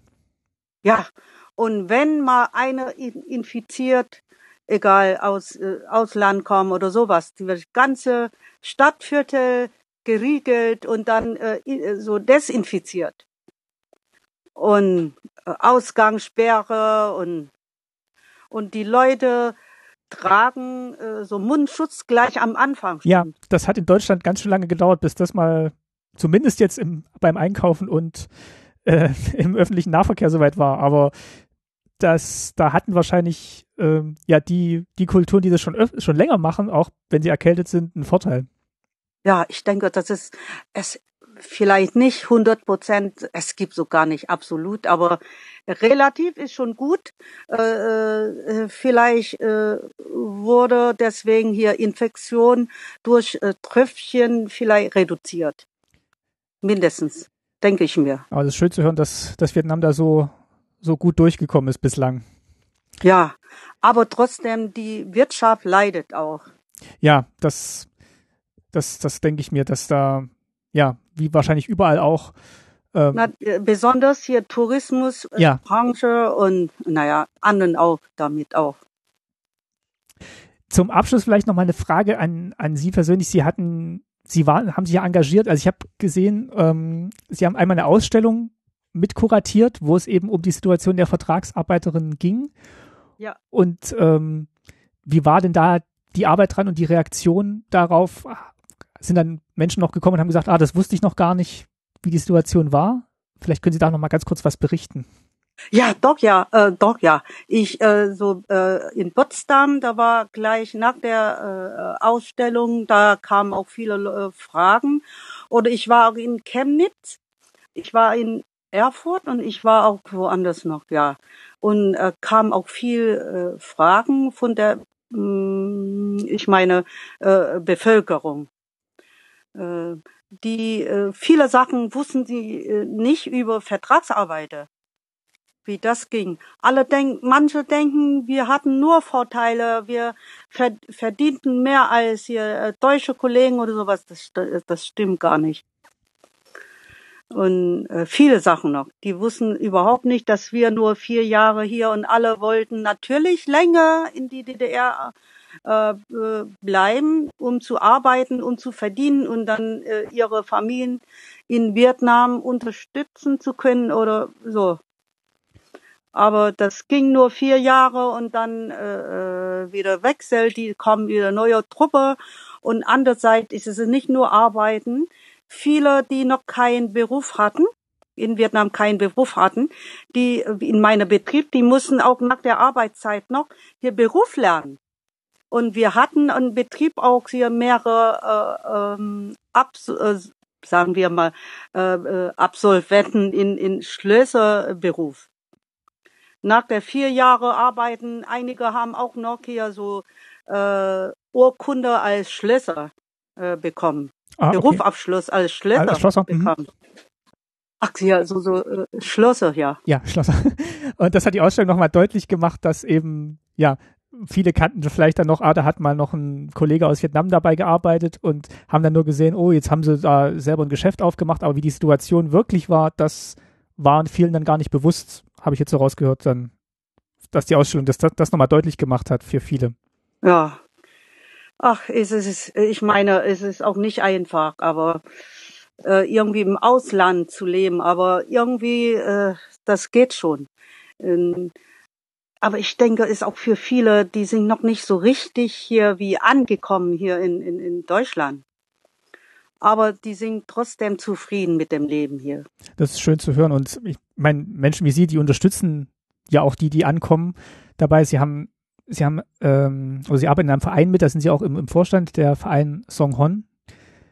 Ähm. Ja, mh, mm, wissen Sie, ich habe immer so gedacht, ich habe so viel Vorteile gehabt. Ne, ich habe Studium hier in der DDR bekommen und ich kenne die Sprache ziemlich gut, besser als die anderen. Und deswegen muss ich auch hier zurückgeben. Ich, soweit ich den Leuten helfen kann, mache ich das auch. Und ich fühle mich so, wie das Leben ist es irgendwie gefühlt. Ist es besser, ja. Besser Gefühl hier, äh, so, oder auch sinnvoll äh, zu leben hier in, in, in Deutschland. Und das ist auch gewürdigt worden, was Sie jetzt gemacht haben. Also Sie haben ähm, das Verdienstkreuz am Bande bekommen für ihre Arbeit. Das kann man jetzt hier vielleicht auch nochmal sagen. Das ist eine ganz tolle Auszeichnung eigentlich für das, was sie dann äh, jahrelang gemacht haben, sei es jetzt mit oder ohne Bezahlung ähm, äh, und ihr Engagement in den ganzen Jahren, dass das so gewürdigt wurde. Ach, das war große Überraschung und ich war so sehr gerührt und war selbst überrascht, warum ich das bekommen habe, obwohl äh, viele andere Menschen, die äh, auch hier ähm, den äh, Migranten oder anderen Menschen äh, geholfen haben. Und ich ausgerechnet, dass äh, die äh, Ehrung äh, bekommen habe, das ist auch schon, äh, schon großartig. Ist immer noch große Überraschung für mich. Und sie machen, sie machen auch weiter. Also sie wo wir uns das erste Mal ge gesprochen haben, da haben sie auch gerade gesagt, sie sind jetzt immer noch, also gerade dabei, auch ähm, Menschen zu helfen, die jetzt irgendwie in der aktuellen Situation viele Sachen neu denken müssen, neu ausfüllen müssen, neu organisieren müssen. Das heißt, sie haben jetzt auch auf jeden Fall noch viel zu tun, auch die nächsten Wochen, Monate. Ja, ich glaube, die Arbeit hört nie auf. Die Sozialarbeit hört nie auf, ja. Man kann auch Tag und Nacht äh, äh, Arbeit bekommen. Aber das ist es, äh, damit das Leben irgendwie so nützlicher und schöner ist, denke ich mir. Wenn äh, ohne zu tun ist es ist auch, äh, nein, es ist nicht schön, finde ich. Langweilig. Nee, das ist eine schöne Einstellung. Dann würde ich sagen, ich bedanke mich an der Stelle für dieses dann doch ja lange Gespräch. Ähm, jetzt sind wir doch bei der Stunde gelandet. Am Anfang haben wir noch überlegt, ob wir die schaffen. Ach ja, habe ich nicht gedacht. ja, jetzt sind wir schon über eine Stunde. Aber ähm, es war auf jeden Fall sehr interessant ähm, und ich glaube, wir haben sehr viel erfahren über ja, die Situation der Vertragsarbeiterinnen und Vertragsarbeiter in Vietnam und ähm, ja auch ihr persönliches Leben. Und wissen Sie äh, noch, wir treffen uns hier noch, hier die ehemalige Vertragsarbeiter hier, Ach, in, ja. äh, hier in Deutschland, alle zwei Jahre einmal hier. Noch Und in Vietnam treffen wir, treffen sie sich immer in Hanoi, in Ho Chi Minh Stadt oder in anderen Bezirken. Äh, äh, wenn jemand aus Ausland kommt oder wenn sie sich so äh, irgendwie sich zusammenfinden, treffen sie sich immer in Vietnam und wir in Deutschland alle zwei Jahre. Und auch noch aus dem Studium oder dann ähm, aus Ihrem? Auch noch. Ich habe so im ja. Wechsel einmal äh, alle zwei Jahre äh, mit äh, Studi so Kommilitonen damals und dann alle zwei Jahre mit ehemaligen Vertragsarbeiter, immer zu Pfingsten. Ach toll. Und das. Äh, dann habe ich auch jedes Jahr immer zu tun, ja. Dieses Jahr leider müssen wir ab sagen. Hm, ja. Eigentlich dieses Jahr äh, dann Treffen von ehemaligen Vertragsarbeiter, die jetzt zerstreut waren. Hier in ähm, ehemalige in, in äh, bei Kühlschränkewerk. Ja. Aus dem Erzgebirge. Äh, ja. Äh, dieses Jahr sollte eigentlich hier in, Berlin, also, äh, in Potsdam sein. Ich habe alles vorbereitet und dann muss alles absagen. Ja, das wird dann nächstes Jahr nachgeholt, hoffentlich. Ja, aber dann äh, muss ich beim Studientreffen nicht mehr dabei sein. Ist es, da muss ich einer verzichten, ja. Schade. Immer zu Pfingsten. Ach so, nächstes Jahr können Sie nicht oder das? Ähm Doch, können, äh, ich habe schon wieder reserviert für äh, ehemalige Vertragsarbeiter. Treffen hier in, in, in Potsdam, aber für Studenten vielleicht muss ich wieder nein, da äh, muss ich absagen. Ah, okay. Ich kann nicht dabei sein, ja. Und in Vietnam oh, haben wir so viel Treffen. Äh, Im November auch ehemalige Studierende aus, äh, äh, aus allen Ländern, aus Sowjetunion, aus Deutschland, aus Tschechien, aus Ungarn, alles zusammen in, in, in Vietnam. Da fahre, da fliege ich auch nach Vietnam im November dann hoffe ich, dass das, mit dass dabei das klappt. Sein. Ja, dann hoffe ich, dass das klappt, wenigstens. Ja, ich, ich denke schon. Ich hoffe auch. Ja. Das wäre schade, wenn das nicht, nicht klappt wegen äh, Corona. -Virus. Ja, das hoffe ich auch, dass im November vielleicht schon, naja, ich weiß nicht, ob es dann schon Medikamente und Impfstoff gibt, aber auf jeden Fall die Situation dann so ist, dass man reisen kann. Das wäre ja. natürlich gut. Ja. Frau Blum, vielen herzlichen Dank für Ihre Zeit und dass Ach, Sie uns Dank. das alles erzählt haben. Gerne, das ist äh, schöne Erinnerung an die Studiumzeit sowie Vertragsarbeiterzeit. Das ist schöne Erinnerung. Ja, ja das ist auch schön, schön, das mal zu erzählt zu bekommen. Vielen Dank. Ja, nichts zu danken. Und bleiben Sie gesund. Sie auch. Dankeschön. Und weiterhin viel Erfolg. Danke. Auf Wiederhören. Danke. Ja, tschüss.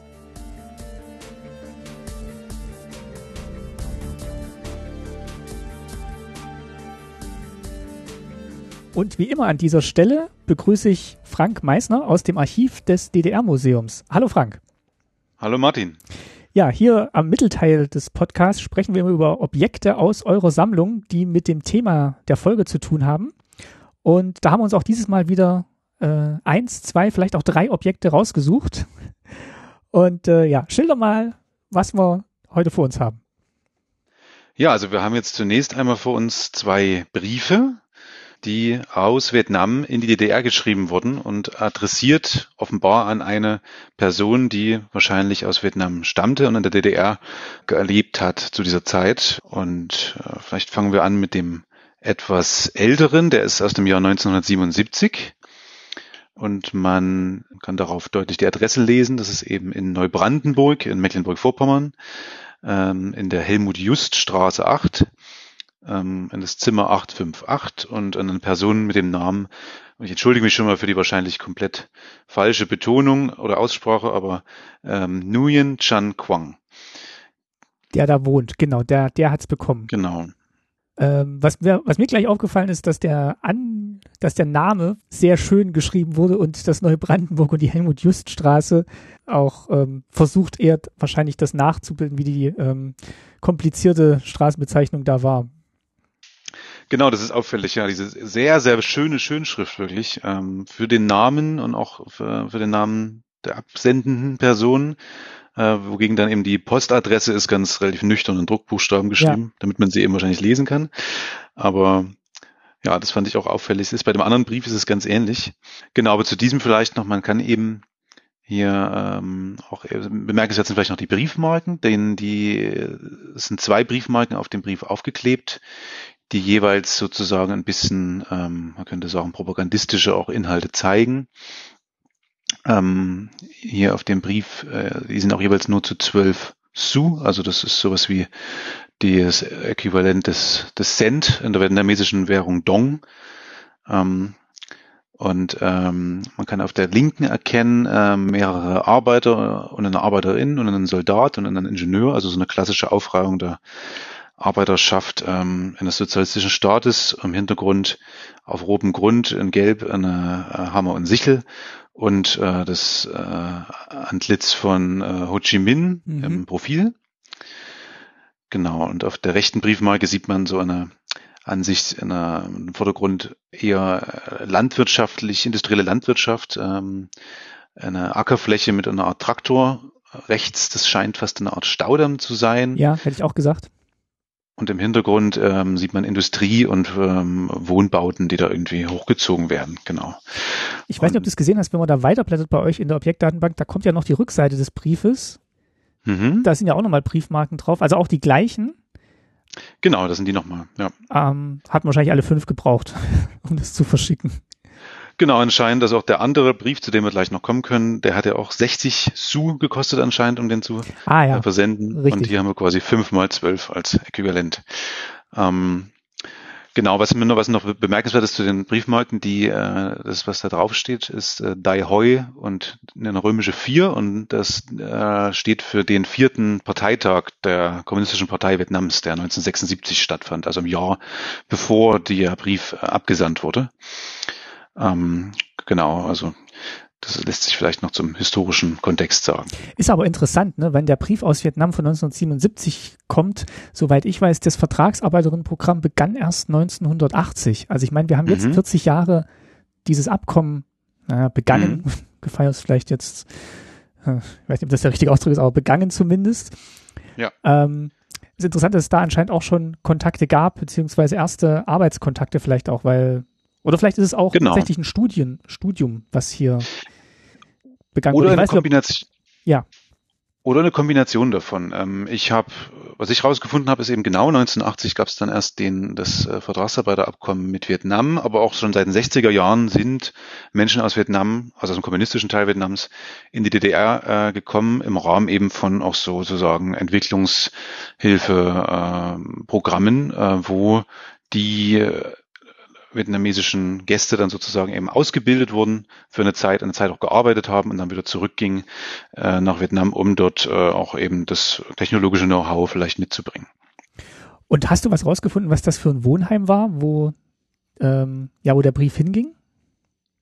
Ja, also ich habe herausgefunden, äh, dass es zumindest in Neubrandenburg äh, auch schon in den 70er Jahren ein Wohnheim gab, wo auch Leute aus Vietnam ähm, hingekommen sind, um dort Deutsch zu lernen. Ähm, die sind quasi nach ihrer Ankunft in der DDR ähm, dann zunächst nach Neubrandenburg gegangen für sechs Monate, haben dort Deutschkurse absolviert und sind im Nachgang dann an verschiedene andere Standorte in der DDR gegangen, also meistens größere Industriebetriebe, wo sie dann erstmal ausgebildet wurden. Und bei guten Leistungen haben einige dann auch eben noch ein Studium angeschlossen das deckt sich auch mit den Erzählungen ähm, meiner ersten Gästin Hai Blum, die wir jetzt gerade schon gehört haben, dass sie eben auch zuerst sechs Monate Deutsch ähm, ja, Kurs hier nochmal hatte, zusätzlich zum, ähm, mhm. zu Kursen, die sie schon in Vietnam hatte. Und was ich dann im Nachgang noch ähm, rausgefunden habe, ist, dass diese Zeit, wo ähm, Deutsch vermittelt wurde, dass die dann immer weiter gekürzt wurde. Also erzählt Frau Blum auch, also das war am Anfang tatsächlich so ein halbes Jahr oder drei Monate und dann wurde es immer mehr so auf das Nötigste, was man halt im Betrieb gebraucht hat, reduziert und ähm, ja, da sieht man aus meiner Sicht eigentlich auch schon, wozu dann eigentlich das, das Deutsch benutzt werden soll. Also hauptsächlich, um halt die, die Arbeitsleistung zu erbringen und weniger jetzt um so ein umfassendes Studium der deutschen Sprache. Genau, da hat sich also auch so eine Akzentverschiebung auf jeden Fall vollzogen, die vielleicht in den 70ern noch eher gegeben war, dass es da noch mehr um die Ausbildung auch ging und dann in den 80ern, wie auch die Zahlen zeigen, dass immer mehr eben VertragsarbeiterInnen dann in die DDR kamen, äh, dass die sozusagen die Facharbeiterkräfte ersetzt haben ähm, und dann möglichst schnell einfach in die Betriebe mussten wahrscheinlich. Der zweite Brief, der ging an das gleiche Wohnheim, aber ein anderes. Zimmer und auch eine andere Person natürlich. Genau. Ähm, also der erste, der erste ging ans Zimmer 858 und der zweite jetzt ans Zimmer 854, also wahrscheinlich direkt nebenan, äh, zwei Türen weiter, aber ähm, genau, äh, eben zwei Jahre später im Jahr 1979 und eine Person mit dem Namen Nguyen Hun Chi.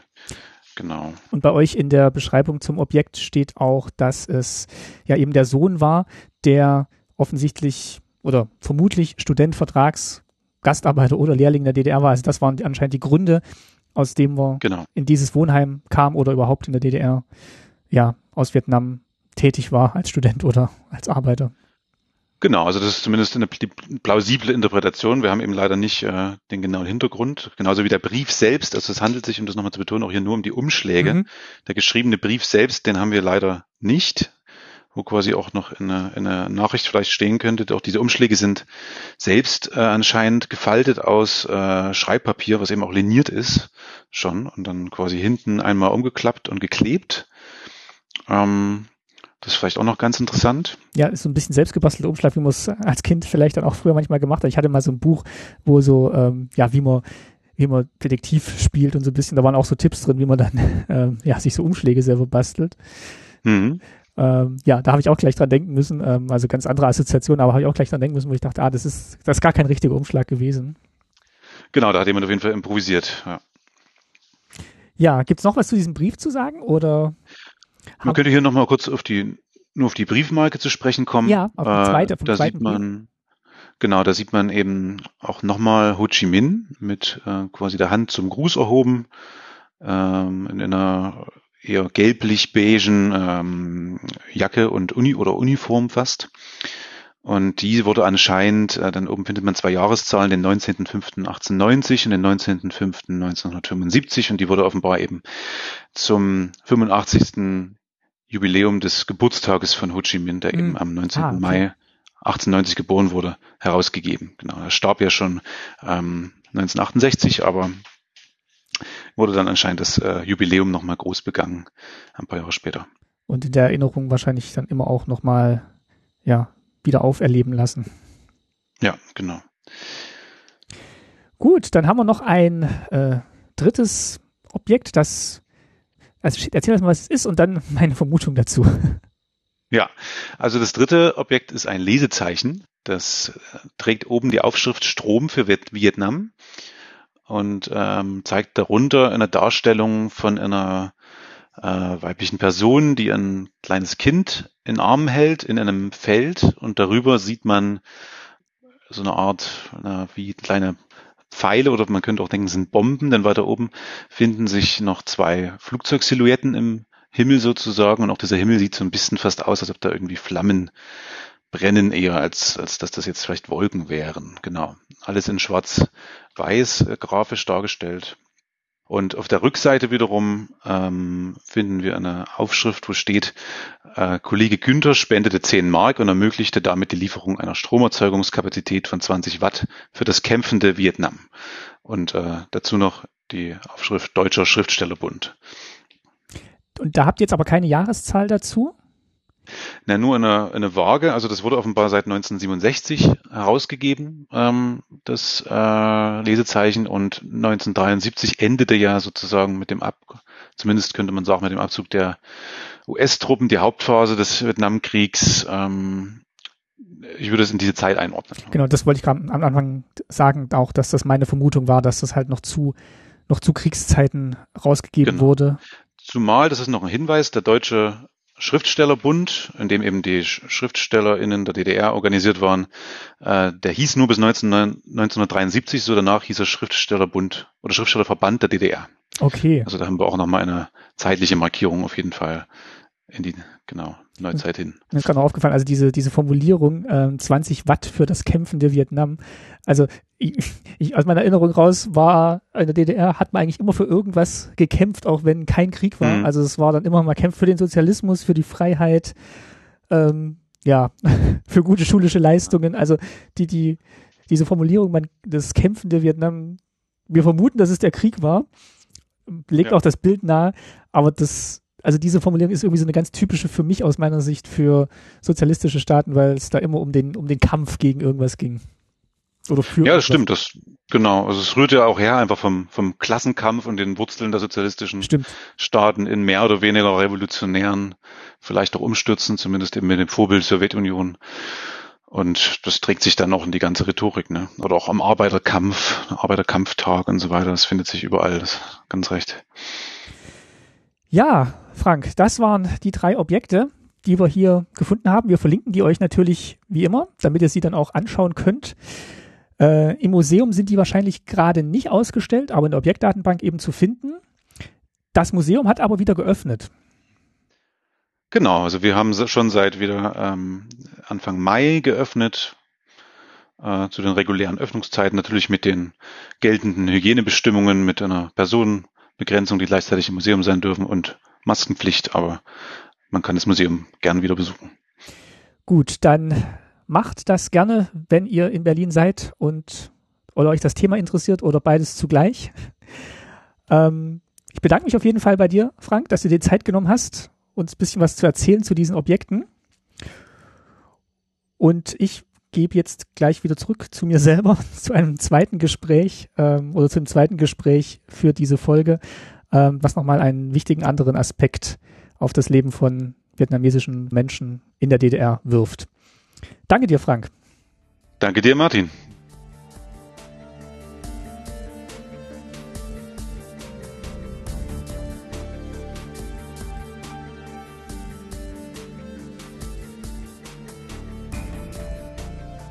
Im Gespräch mit Hai Blum haben wir kurz über die Anschläge auf die Wohnungen von ehemaligen Vertragsarbeiterinnen in Rostock-Lichtenhagen im Sommer 1992 gesprochen. Die Menschen im Sonnenblumenhaus, das von einem aufgeheizten Mob angegriffen und in Brand gesteckt wurde, konnten sich nur knapp über das Dach des Hochhauses in Sicherheit bringen. Der Name Rostock-Lichtenhagen stand ab da als Synonym für die rassistisch motivierten Gewalttaten im frisch wiedervereinigten Deutschland und für ein Versagen der Politik und Zivilgesellschaft im Umgang mit Menschen aus anderen Ländern. Wie macht man danach weiter? Wie erging es den Menschen aus Vietnam nach diesen schrecklichen Ereignissen? Im zweiten Gespräch für diese Folge spreche ich mit Wu Tan Wan, Vorstandsmitglied und Projektkoordinatorin beim Rostocker Verein Dien Hong, gemeinsam unter einem Dach. Als Antwort auf das Pogrom gründeten Vietnamesinnen aus Rostock den Verein, um Kontakt zu deutschen Einwohnerinnen und Einwohnern von Rostock zu suchen und zu gestalten. Frau Wu berichtet uns über ihre Arbeit und die Situation in Rostock heute. Das Gespräch konnte ich erneut nur über Telefon führen und bietet dadurch nicht die gewohnte Hörqualität. Ich bitte euch aber, hört zu bei diesem aus meiner Sicht enorm wichtigen Thema. Ich bin jetzt verbunden über das Telefon mit Frau Dr. Wu ähm, aus äh, Rostock. Herzlich willkommen. Und wir wollen auch noch mal ein bisschen sprechen über die aktuelle Situation beziehungsweise das Engagement von Ihnen in Rostock, hauptsächlich für ähm, Menschen aus Vietnam. Und dafür würde ich Sie bitten, stellen Sie sich doch bitte mal kurz vor und was machen Sie in Rostock und was machen Sie, womit beschäftigen Sie sich gerade? Ja, vielen Dank. Mein Name ist Wu Tang Wan, das ist ein vietnamesischer Name und der Familienname fängt von vorn an, ist Frau Wu, also das ist schon auch viel Schwierigkeit für die Leute, weil sie weiß gar nicht, dass sie heißt ich äh, Frau Wu oder Frau Wan, aber beide Seiten geht, also habe ich kein Problem damit. Äh, seit 2002 bin ich äh, nach Deutschland angekommen äh, für mein Magisterstudium und danach äh, bin ich weiter promoviert an der Uni Potsdam. Was haben Sie da studiert? Ich studiert äh, also für meine Magister, das war ein Programm für die Mittelmanager aus unterschiedlichen Entwicklungsländern mhm. und das war ein Programm auf Englisch. Und dann nachher bin ich promoviert weiter in die Uni auf, äh, auf den Fach Verwaltungswissenschaft. Okay. Vorher ist, nennt man das Programm Master Public Management. Da sind Sie 2002 hier nach Deutschland gekommen, einfach als Teil Ihres Studiums oder äh, als komplettes Studium? Ein Teil, weil ich fange jetzt mit Magister, also Bachelor und dann andere Magister habe ich auch schon in Vietnam okay. fertig gemacht, ja. Mhm. Und das Studium haben Sie dann abgeschlossen und ja. sind in Deutschland geblieben? Ja, wegen Familiengrund. Ich ähm, dann 2007 bin ich äh, verheiratet und mit einem Sohn und 2008 sind wir nach Rostock umgezogen, weil mein Mann hat einen Jobangebot hier. Und äh, seit 2011 arbeite ich bei Sienhong gemeinsam unter einem Dachverein. Und seitdem, äh, ja, bis, bis jetzt. Das ist ein Verein, ähm, ja, Sienhong. Ein. Und äh, jetzt äh, bin ich die Projektkoordinatorin für zwei Projekte. Eine ist Sprachintegrationsmittlung, Abkürzung ist Spin Rostock und Umgebung. Und zweite Projekt ist, ist allgemein politische Bildung. Was ist denn das Ziel des Vereins? Also womit, ähm, was ist, also womit beschäftigt er sich und was ist denn so das große übergeordnete Thema?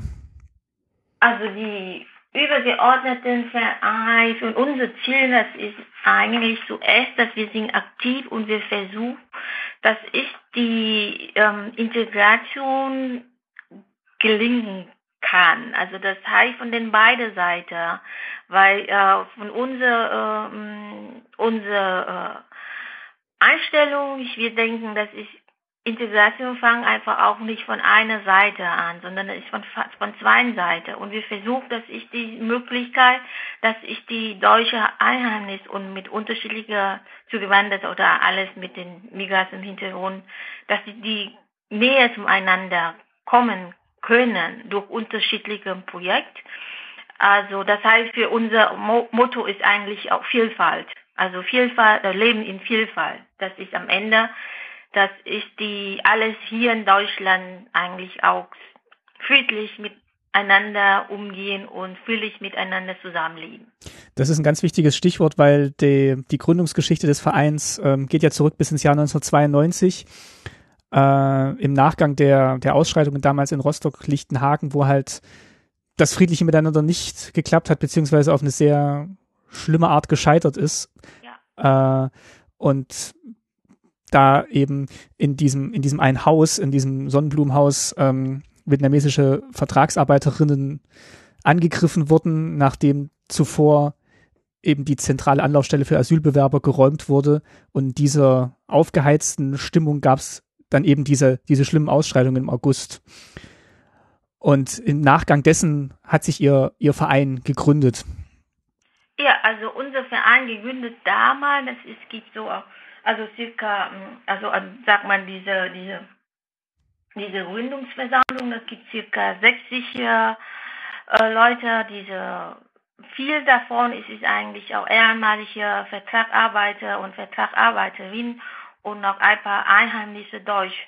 Und ich denke, die, die, die zuerst, das ist nach dem, dieser Ausschreitung in, in, in Lichtenhagen, schockiert den Vietnamesen. Also, ich habe einfach auch nochmal recherchiert, weil für mich ist einfach auch viel Erfahrung, wenn ich hier nach Rostock umgezogen, weil ich hatte eigentlich einen ganz anderen Hintergrund. Warum bin ich hierher nach Deutschland? Also verstehe ich einfach auch gar nicht, warum die Leute so lange hier in Deutschland, warum sprechen sie kein Deutsch? Mhm. Eigentlich äh, war ich in Vietnam, ich habe eigentlich auch noch nie gehört über Lichtenhagen. Okay. Also seit 2002, wenn ich auch mal dieses Studium in, in, in Deutschland ähm, genommen und eine Freundin von mir hat zu mir gesagt, na kennst du das, äh, diese Geschichte über äh, äh, Lichtenhagen in Rostock? Also ich sage, nee, ich habe auch keine Ahnung. Also sag so auf den vietnamesischen Medien bis zum 2002 hat einfach auch diese diese äh, Ausschreitung noch nie berichtet.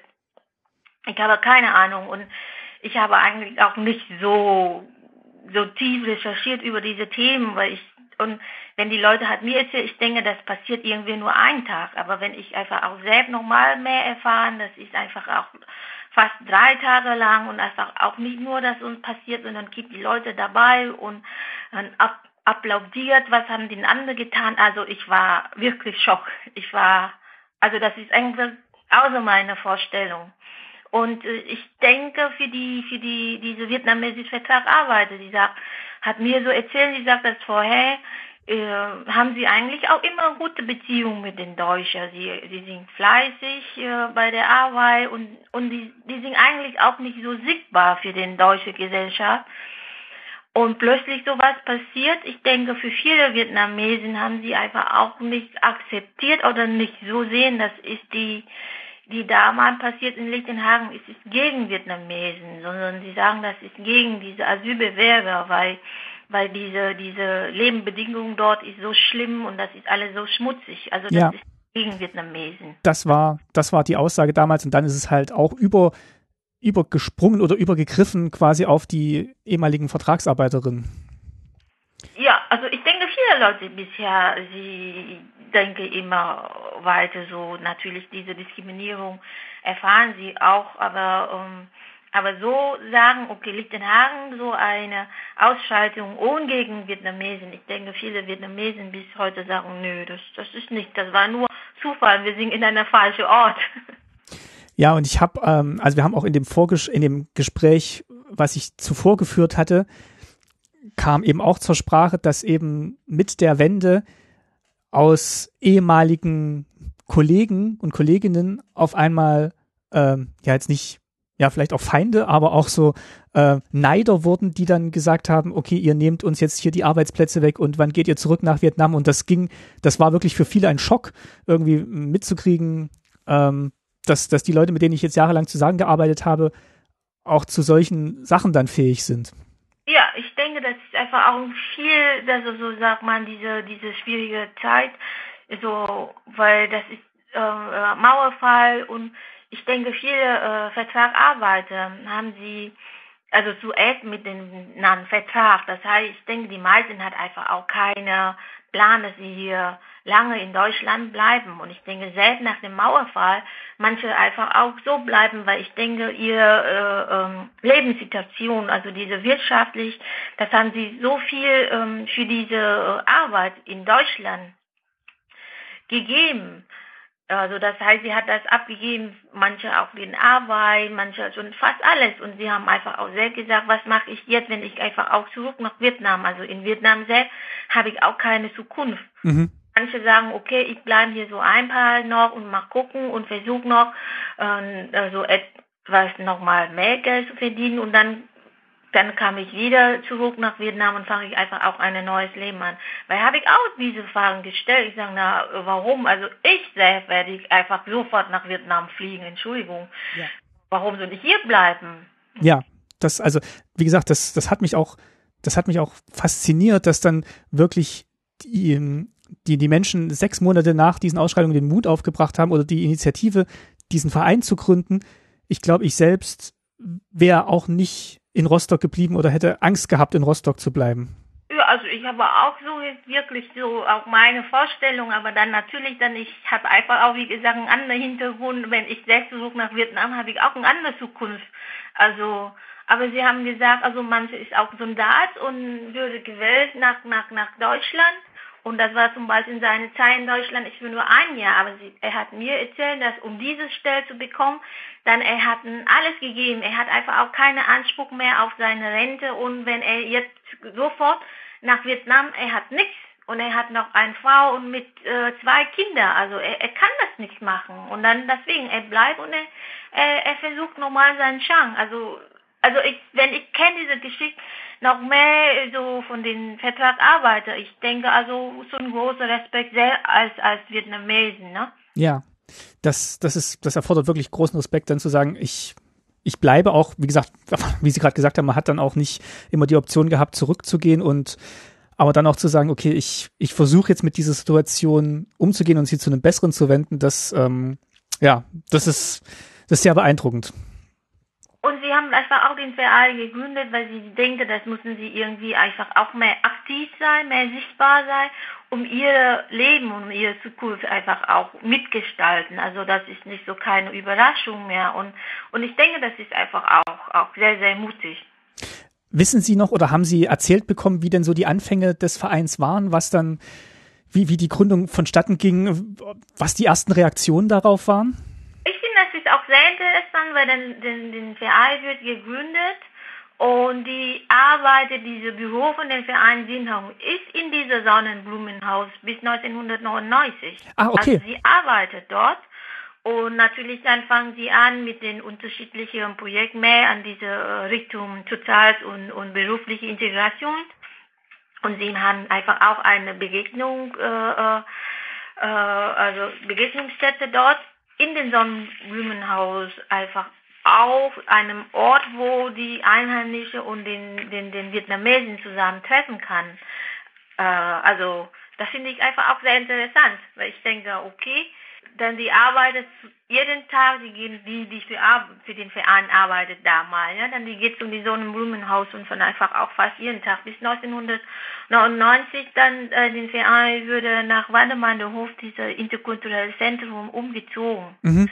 Wie gesagt, am Anfang an ist, die machen einfach auch viel diese, ich denke, eine Seite Begegnung zwischen Deutsche und Vietnamesen und nochmal diese vietnamesische Kultur zu pflegen für die, die vietnamesische äh, Jugendliche. Und ich denke, damals haben sie auch noch viele Beratungen für den Vietnamesen, so wegen ihrer Aufenthaltstitel, wo können sie einfach auch äh, ähm, Arbeitslosgeld äh, anmelden, wo können sie einfach auch ihre Wohnung finden. Also das heißt, die, die, die haben einfach auch also viele Vietnamesen damals geholfen und einfach auch nochmal Sprachkurs fangen sie an. Also ich denke, sie haben Zusammenarbeit mit den einheimischen Deutschen, dann ist selbst, nennt man als Migranten selbst Organisation, aber ich denke, die fangen einfach auch viel durch den Projektförderung und sie arbeitet äh, also in diese Richtung. Und ich denke, SUS fokussiert sehr, sehr viel für den vietnamesischen Community. Und ich denke, war einfach auch Anfang 2000 haben sie auch eine Satzung geändert. Das ist nicht nur für den Vietnamesen, sondern äh, der Verein öffnet sich äh, für alles äh, Zugewanderte mit unterschiedlicher ähm, Herkunft. War es denn schwierig, dann wirklich diesen Dialog zu starten mit den Einheimischen oder mit den deutschstämmigen Einheimischen? Ich denke, damals ist nicht leicht, weil ich denke, diese Geschichte von Lichtenhagen, wenn ich äh, äh, also ich denke fast jeden Jahr im, im August, das hat immer nochmal unterschiedliche äh, äh, Journalisten oder ein Projekt hat uns gefragt. Denn ich, ich lese es immer nochmal weiter und recherchiert oder einfach auch selbst mit den Zeitzeugen im Gespräch. Und ich denke und auch selbst, ich finde, es ist einfach auch für mich ich noch, noch keine klar Entschuldigung, was passiert in Lichtenhagen? Äh, woher kommen diese Fälle? Wer ist zuständig für den Lichtenhagen? Haben Sie immer so gesagt, das ist äh, äh, gesellschaftliche Versagen. Aber ich denke, das heißt auch wieder eine Art von äh, kollektive Verantwortung am Ende. Mhm. Niemand nimmt diese Verantwortung. Warum passiert das? Also ich denke, in den Vereinen, die Gründung, ich denke, selbst wenn das ist ohne den paar deutsche Einheimische mit dem Verein schon von Anfang an unterstützen, dann ist es nicht möglich, dass ich, wenn das ist pur eine Verein, nur den Vietnamesen. Und das ist einfach auch nicht ohne Grund, nennen sie einfach auch Wirnhung gemeinsam unter einem Dach. Ich denke, ähm, da mal diese, diese Verantwortung, diese Diskriminierung, diese ganzen Geschichten, da man in Deutschland ist, ist, ist noch sehr, sehr wenig und ich denke auch noch in Ostdeutschland ist es nicht anerkannt. Wo, woran liegt das, glauben Sie? Was, was muss da passieren, damit das anders wird? Also ich denke, es ist schon viel mit den äh, Bildung zu tun und einfach auch nochmal mit den Erfahrungen, weil äh, also ich denke auch diese manche äh, nach der unser Ergebnis von den äh, manche äh, äh, Wahl Kommune mit den AfD, sie haben einfach auch berichtet, dass ich die meisten diese diese äh, Warenort, wo haben sie einfach sehr hohe äh, AfD gewählt, weil wo er keine Migranten dort, keine keine Flüchtlinge einfach auch dort. Ich denke, dass ist diese sich öffnen, die zusammen miteinander im Gespräch ist, ist sehr sehr wichtig. Und äh, wenn das ist nicht geht, ich weiß nicht, wir haben bisher auch in vielen Projekten wir laden den, den, den Leute ein, aber kommen immer, das ist unsere äh, schon gute Freude. Die sind einfach auch äh, sehr, sehr freundlich und haben sie einfach auch viele Kontakt mit Migranten schon. Und wir hoffen immer, dass es ihr Mann, die hatten weniger Kontakt mit Migranten, einfach auch kommt zu uns und einfach auch nochmal mit uns etwas machen, zuhören. Aber also die, die, die Teilnehmer akquirieren, äh, ist für uns ist immer eine große Herausforderung. Ich denke, das ist, äh, viele Leute ist ganz einfach. Ich denke, das war ihr Antrag, haben sie einfach auch kein Interesse daran. Und das ist einfach so. Das heißt, ähm, Sie hatten es vorhin schon mal angesprochen, so ein ganz wichtiger Schritt für Sie ist dann einfach auch erstmal Sichtbarkeit zu zeigen ähm, oder herzustellen und zu sagen, wir, ähm, ja, wir, wir leben auch hier, das sind wir, das, das machen wir und ähm, sich jetzt nicht jetzt nicht zurückzuziehen vielleicht, auch wenn da aller Grund dazu da gewesen war damals.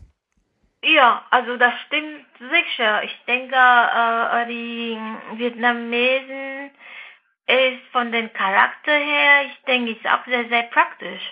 Und ich denke, wir meisten, wir, wir, wir gucken viel nach vorn, also gucken viel in die Zukunft statt äh, was schon geschehen. Und äh, wie gesagt, nach dem Lichtenhagen haben sie einfach auch vielen gesagt, natürlich, es ist auch interessant, wenn ich frage, haben sie Angst? Und sie sagt immer, nein, habe ich keine Angst, aber äh, sie gehen nicht so spät aus dem Haus oder sie gehen eher immer zusammen. Mhm. Also das heißt ein Ach, wahrscheinlich haben sie Angst, sondern wenn sie auch keine Angst hätte, sie das nicht machen, aber das ist die Art von den Vietnamesen, wenn sie antworten, ne? Also nie direkt, sie sagen, nein, nein, habe ich auch keine Angst. Aber äh, wie gesagt, es ist einfach auch eine positive Sache, weil sie sagt, dass ich komme einfach auch ein paar Deutsche persönlich äh, zu ihr und sagt, das ist es, tut mir leid, was ist passiert. Oder sie erfahren einfach auch, gibt noch andere Deutsche, die in den Vietnamesen weiter. Also ich denke, vielleicht auch von den Geschick oder vielleicht auch von den Charakter von vielen Leuten. Ich denke, sie gehen nach vorn. Wir, wir, wir wir halten diese Hasse eigentlich einfach auch nicht. Ja, ich, ich stelle mir das tatsächlich sehr, sehr schwierig vor, auch, also wenn ich mir vorstellen würde, ich wäre in dieser Situation, überhaupt erstmal zu sagen, ja, das, das, da ist ein Problem mit Ausländerfeindlichkeit oder Rassismus. In dem Moment, wo man das sagt, ist es, existiert es ja auch und davor kann man vielleicht noch sagen, ja, das war jetzt eine einmalige Geschichte, das war halt aufgeheizte Stimmung und ähm, das waren halt nur diese zwei Tage, aber dann wirklich anzuerkennen, das ist halt so eine grundlegende grundlegendes Problem. Das erfordert, glaube ich, auch erstmal schon, schon Mut zu sagen, das, das anzuerkennen, dass das so ist und darauf dann weiterzuarbeiten und das zu ändern. Ich, ich denke, wie gesagt, sie sind praktisch. Sie haben einfach auch kein, kein, keine Wahl. Keine Alternative gehabt. Keine Alternative dann sie muss einfach auch durchhalten und sie das ist äh, dann in diesem Fall äh, praktisch das heißt also unsere Sicherheit müssen wir uns in, darum sich kümmern dann wir gehen nicht so spät aus dem Haus wir gehen zusammen. Und in andere Sache was müssen wir ähm, weiterarbeiten dann müssen wir arbeiten Punkt. Also ich denke ist einfach auch sehr sehr pragmatisch. Ja. aber wie gesagt haben sie auch keine Alternative. Und dann wenn das ist keine Alternative wozu sollen wir äh, fokussiert einfach auch diese schwarze Seite? Ja, das, das ist Überlebensstrategie. Das kann ich bestätigen aus dem ersten Gespräch, dass dann halt auch viele, ähm, laut Aussage der Gesprächspartnerin, ähm, gesagt haben, okay, ich, ich muss jetzt hier arbeiten, ich finde keine Arbeit, ich gründe selber ein kleines Geschäft, ein kleines Unternehmen. Ähm, Imbiss äh, war dann viel oder Lebensmittelgeschäft oder Bekleidungsgeschäft, um einfach ein Einkommen zu haben, wenn man selber keine Anstellung findet. Also diesen, diesen Pragmatismus, den Sie jetzt gerade genannt haben, den habe ich da auch wiedererkannt. Was waren denn, was waren denn so positive Erlebnisse, nachdem der Verein dann gegründet wurde und dann so die ersten Kontakte entstanden? Also was, wo hat man denn dann gemerkt, okay, jetzt wird's besser? Also ich denke, dass es wird besser, weil ähm, da man bestimme, ja, das, das bekommen sie einfach auch zuerst, das ist diese Visum, das heißt, dürfen sie in Deutschland bleiben, müssen sie nicht mehr zurück. Und dann nachher, dann haben sie einfach auch nochmal die gute Nachricht, dass sie dürfen ihre Familie äh, hierher nach Deutschland holen. Also Familiennachzug ist einfach auch möglich. Ich denke, das ändert sich alles. Das heißt, sie arbeitet noch härter und fleißiger um einfach eine bessere Zukunft nicht nur für sie selbst, sondern für die ganzen Familien und für die Kinder. Also, dass ich für die, diese Vertrag arbeite von den Vereinen her. Ich denke, durch den äh, mehrere Projektarbeit und Kontakten, dann haben sie einfach auch nochmal den, den großen Bereich geschafft. Das haben sie äh, zum Beispiel diese vietnamesische deutsche Begegnungsstätte und Beratungsstelle aufgebaut.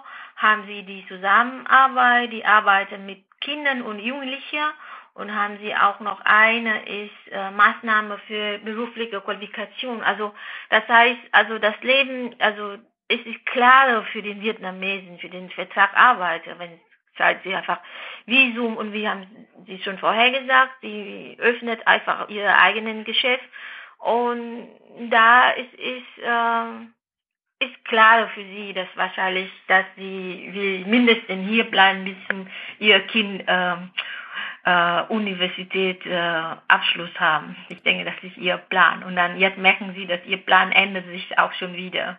Das ist zurück nach Vietnam. Jetzt für sie ist einfach auch nicht mehr äh, einfach schon, aber ich denke, sie, sie, sie kann auch wieder ihr Kind nicht hier in Deutschland lassen und wieder, wenn sie älter wird und allein in Vietnam. Weil ich denke, die, die Kinder hier in Deutschland äh, geboren, ist schon klar und einfach auch hierhin aufgewachsen. Ich denke, die meisten Kinder gehen einfach auch nicht äh, zurück nach Vietnam mit ihren Eltern.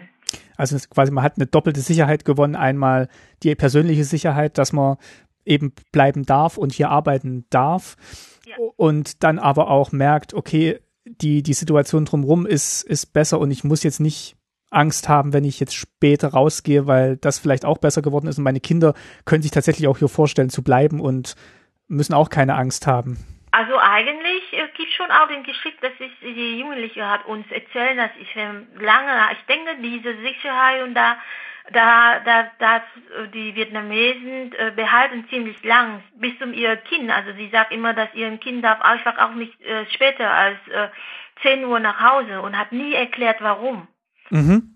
Äh, wegen Lichtenhagen. Also ich denke, die sind bewusst, aber ich denke, die die, die Strategie ist einfach, einfach auch nochmal zu vermeiden. Also das Nach wie vor. Ja, mhm. also ich, ich, ich mache das vor, also sag mal präventiv, ich versuche, dass ich nicht nur so, ich denke, die, jetzt ist es auch nicht mehr äh, so, so stark, aber das ist äh, allgemein so. Das heißt, die Sorge ist eigentlich geblieben und ähm, ist jetzt nicht mehr so ganz groß wie vielleicht in den 90ern, aber die Sorge haben viele dann doch noch mitgenommen und ist wahrscheinlich auch noch eine reale Sorge, wenn man jetzt auch in Richtung Ostdeutschland guckt, dass jetzt auch aktuell gerade wieder rassistische Tendenzen ähm, steigen, dass, dass viele dann sagen, okay, ich traue mich nach wie vor nicht allein oder spät nachts nach draußen, weil die Gefahr ist immer noch da für mich. Also ich weiß nicht, ob sie bewusst oder eigentlich auch immer unbewusst so umgeht. Das weiß ich auch nicht, weil, also wenn ich selbst mit den Vietnamesen, also dieses Thema äh, Rassismus oder Diskriminierung, also das ist sehr selten im Gespräch. Wirklich. Sondern eher unterbewusst, dass man halt sagt, okay, ja, so, so, spät komme ich nicht mehr irgendwo hin oder da möchte ich nicht mehr raus und man, man weiß gar nicht so richtig, woher, wo es herkommt, aber es hat dann vielleicht doch so diese unterschwellige, ähm, diesen unterschwelligen Grund. Ja, oder, oder einfach auch so allgemein, wenn Sie sehen, einfach auch diese Nachricht und einfach auch nochmal, äh, weil jetzt seitdem mit Facebook und dann Info, dann haben Sie einfach auch unterschiedliche Nachrichten, dann ist, sind Sie einfach auch so sicher. Also ich meine, äh, vielleicht nicht direkt miteinander so gesagt, ne, wegen äh, Rassismus oder so, sondern einfach mh, vorsichtig und es ist immer besser so. Und ich denke einfach auch selbst die Vietnamesen, in Vietnam auch. Wenn sie wohnen in großen Städten, dann den meisten würde einfach auch nicht so spät äh, nach Hause oder mindestens die Eltern wollen ihre Kinder nicht so spät nach Hause, ob die Jugendliche ihre Eltern heutzutage zuhören, es ist eine andere Sache. Aber ich denke, viele Sachen ist einfach auch nur unbewusst oder einfach auch nur Instinkt von als als Menschen. Ja, eigentlich trotzdem ein Grund zur Sorge an manchen Stellen, aber würden Sie sagen, dass, dass jetzt auch die Situation in Rostock eine bessere ist als jetzt 92? Hat diese, also die Arbeit Ihres Vereins vielleicht auch mitgeholfen, das zu verbessern? Oder wie ist die gesellschaftliche Stimmung jetzt gerade? Wie nehmen Sie die wahr? Also ich denke, ähm, ist schon, ich denke sehr für den Politik und Verwaltung hier in Rostock ist in Ricklinhagen ist so, sag mal, ein äh, Thema, das gehört zu den Rostocker Geschichte, dass die kann man überhaupt nicht wegnehmen. Es ist einfach auch, die soll es einfach auch viel über Rostock äh, E-Mails ändern, weil als ich äh, hier in Deutschland, wenn ich gehe irgendwo hin, wenn ich sage dann Rostock, dann ist alles Rostock-Lichtenhagen oder selbst wenn ich äh, in, in, in Belgien, dann wenn die Leute fragen, wo, wo wohnst du denn, ich sage Rostock und dann selbst die sagen Lichtenhagen. Also ich war hm. einfach total überrascht.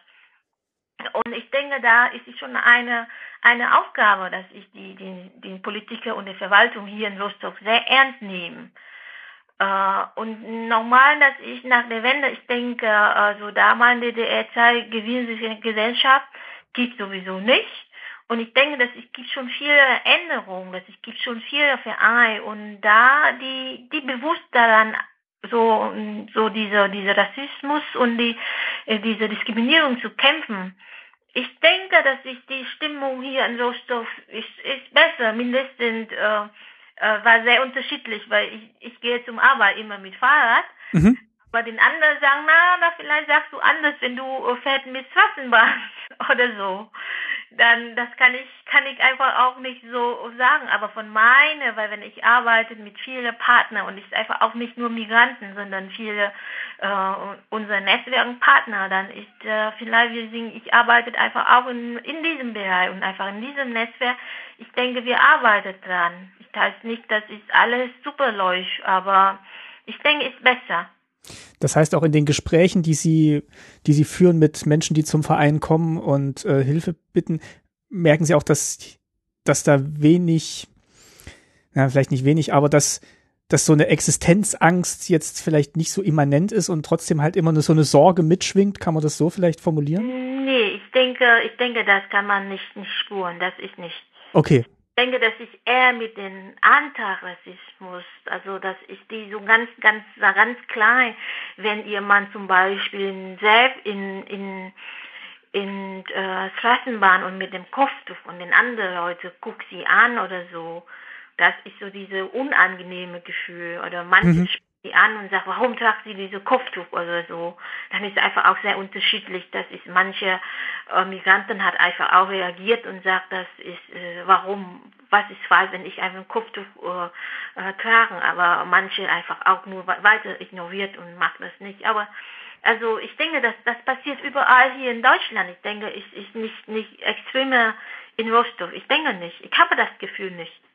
Nee, ich glaube auch, dass das ein weit verbreitetes Phänomen ist und ich bin nach wie vor erschrocken. Also, wie gesagt, jetzt haben wir ja, im April waren ja jetzt 40 Jahre, wo dieser Vertrag geschlossen wurde, dass Vertragsarbeiterinnen kommen äh, aus Vietnam und ich, ich hätte jetzt erwartet, dass nach 40 Jahren ist es einfach, also muss man sich da keine Gedanken mehr machen oder Sorgen drüber machen oder dann ist das auch einfach, das gehört jetzt auch einfach, oder die Menschen gehören jetzt einfach zu Deutschland, aber wenn Sie, wenn Sie sagen, dass dieser Alltagsrassismus immer noch existiert, das ist natürlich genau das Gegenteil davon oder zumindest.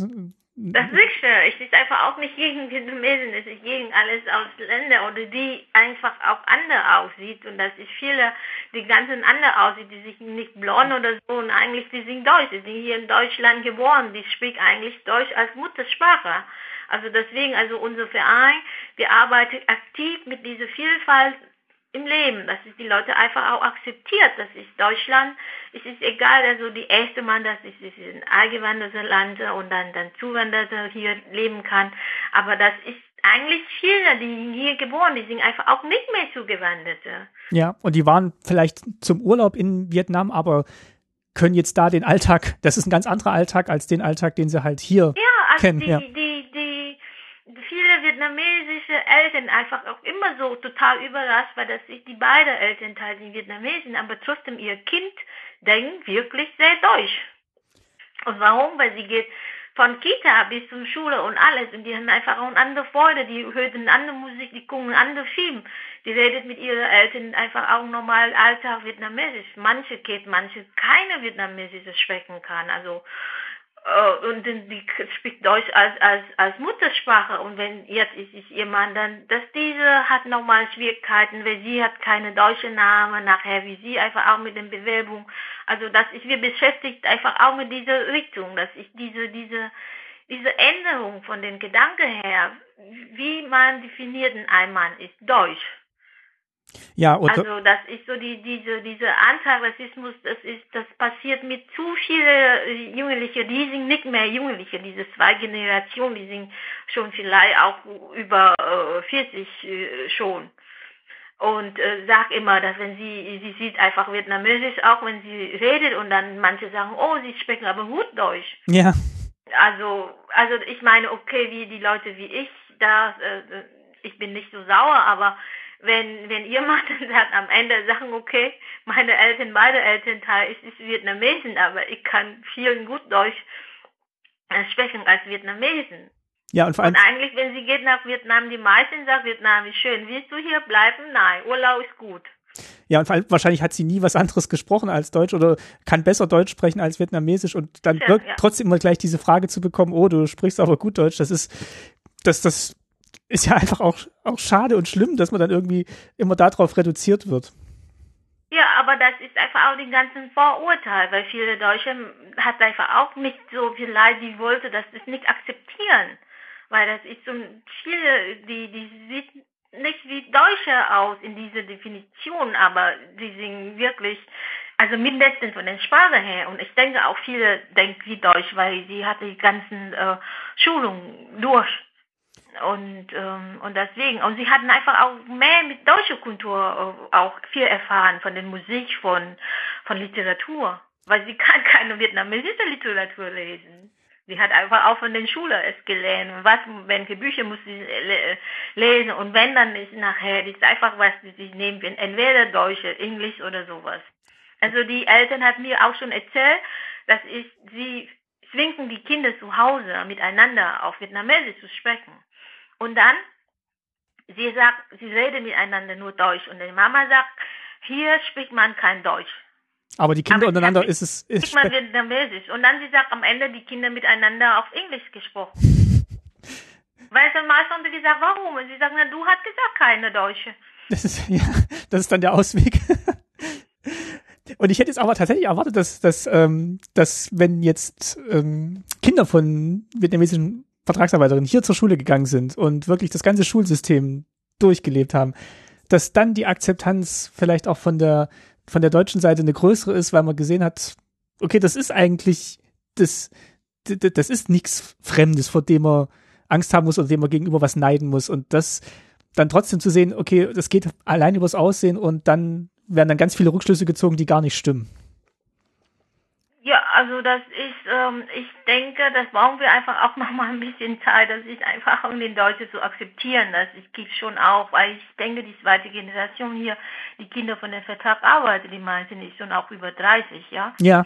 Äh, so, manche hat schon auch einen Job und arbeiten schon. Also dann, ich denke, für die junge Generation hier in Deutschland vielleicht ist es einfacher, aber ich, ich, ich weiß nicht, weil sie hat einfach auch mehr Erfahrung, dass die geht äh, zusammen in die Schule mit den, mit den Vietnamesen, weil es ist interessant, weil ich sag, äh, die sagt immer, dass ist die vietnamesische äh, Schule, Schülerin hat ein sehr, sehr gutes Ergebnis in der Schule und ich, ich frage mich selbst, ich sage, warum vietnamesische Schüler, Schülerin mhm. hat so schwierig für sie können sie schreiben, dass ich die deutsche Schüler mit vietnamesisch Hintergrund. Weil die sind keine vietnamesische Schüler. Nee, das klingt aber so nach Austauschschüler und das ist, das, ja. das stimmt gar nicht. Aber das ist die Medien, die, das ist einfach auch selbst alles Arbeiten nach Gewohnheit. Unbewusst. Und das ist eigentlich auch, ich wünsche mir, viel mehr von den Medien, dass ich die berichtet einfach auch diese Best Practice, dass ich die gibt ein gutes äh, äh, Beispiel, dass die Leute einfach auch hier in Deutschland gut leben können, haben sie einfach ihren Anteil beitragen. Natürlich kann man auch nicht erwarten, dass sich 100 Prozent von den Migranten alle so top, aber es gibt solche und solche, genauso wie Deutsche. Das ist das nennt man als Gesellschaft. Ja, ich bin. Aber kann man nicht pauschalisieren. Ich bin auch der Meinung, das sind alles, das sind alles Menschen und bei Menschen gibt's alle möglichen Ausprägungen, gute, schlechte, nette, unfreundliche und die Reduzierung auf ein Merkmal, die, die Herkunft oder das Aussehen, das, das verengt einen Menschen so sehr, dass das lässt dann alle anderen Aspekte quasi außen vor. Und das. Ja, und dann ist es einfach auch noch, äh, wenn das sich so weiter verbreitet, wenn das einfach auch nochmal mit den ganzen äh, Social Media und dann so und erzählen die ganzen Zeit nur schlechte Geschichten, das ist einfach auch, äh, auch nicht wahr wie Sie es denn sagen, also allein die Darstellung, die verkürzte Darstellung zu sagen, die, die vietnamesische Schülerin, und das, das stimmt schon mal gar nicht.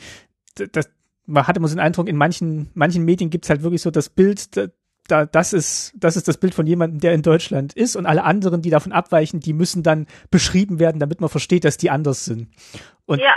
und das stimmt dann aber gar nicht kann man auch nicht, dass ich eigentlich auch immer in, im Gehirn so sagen, ich bin hier in Deutschland geboren, ich kann, ich, Deutsche ist meine Muttersprache. Selbst wenn man sieht, asiatisch aus, das kann man auch nicht machen, also. Ich, ich stelle mir auch vor, wenn man das jetzt liest, als, als jemand, der hier zur Schule gegangen ist und dessen oder deren Eltern aus Vietnam kommen und denkt, ja, ich, gut, ich bin doch, ich bin doch hier aus Deutschland, ich bin doch genauso deutsch wie meine äh, Banknachbarn und dann immer zu hinterfragen, äh, sehen mich die anderen tatsächlich so anders? Das ist ja bestimmt auch keine schöne Erfahrung, wenn man dann immer sich selber hinterfragen muss, wie man von außen gesehen wird. Ja. Aber wie gesagt, das, das, das, das müssen wir viel arbeiten. Ich denke, diese Bildung spielt eine große Rolle und ich denke, soll man eigentlich auch von Kita anfangen.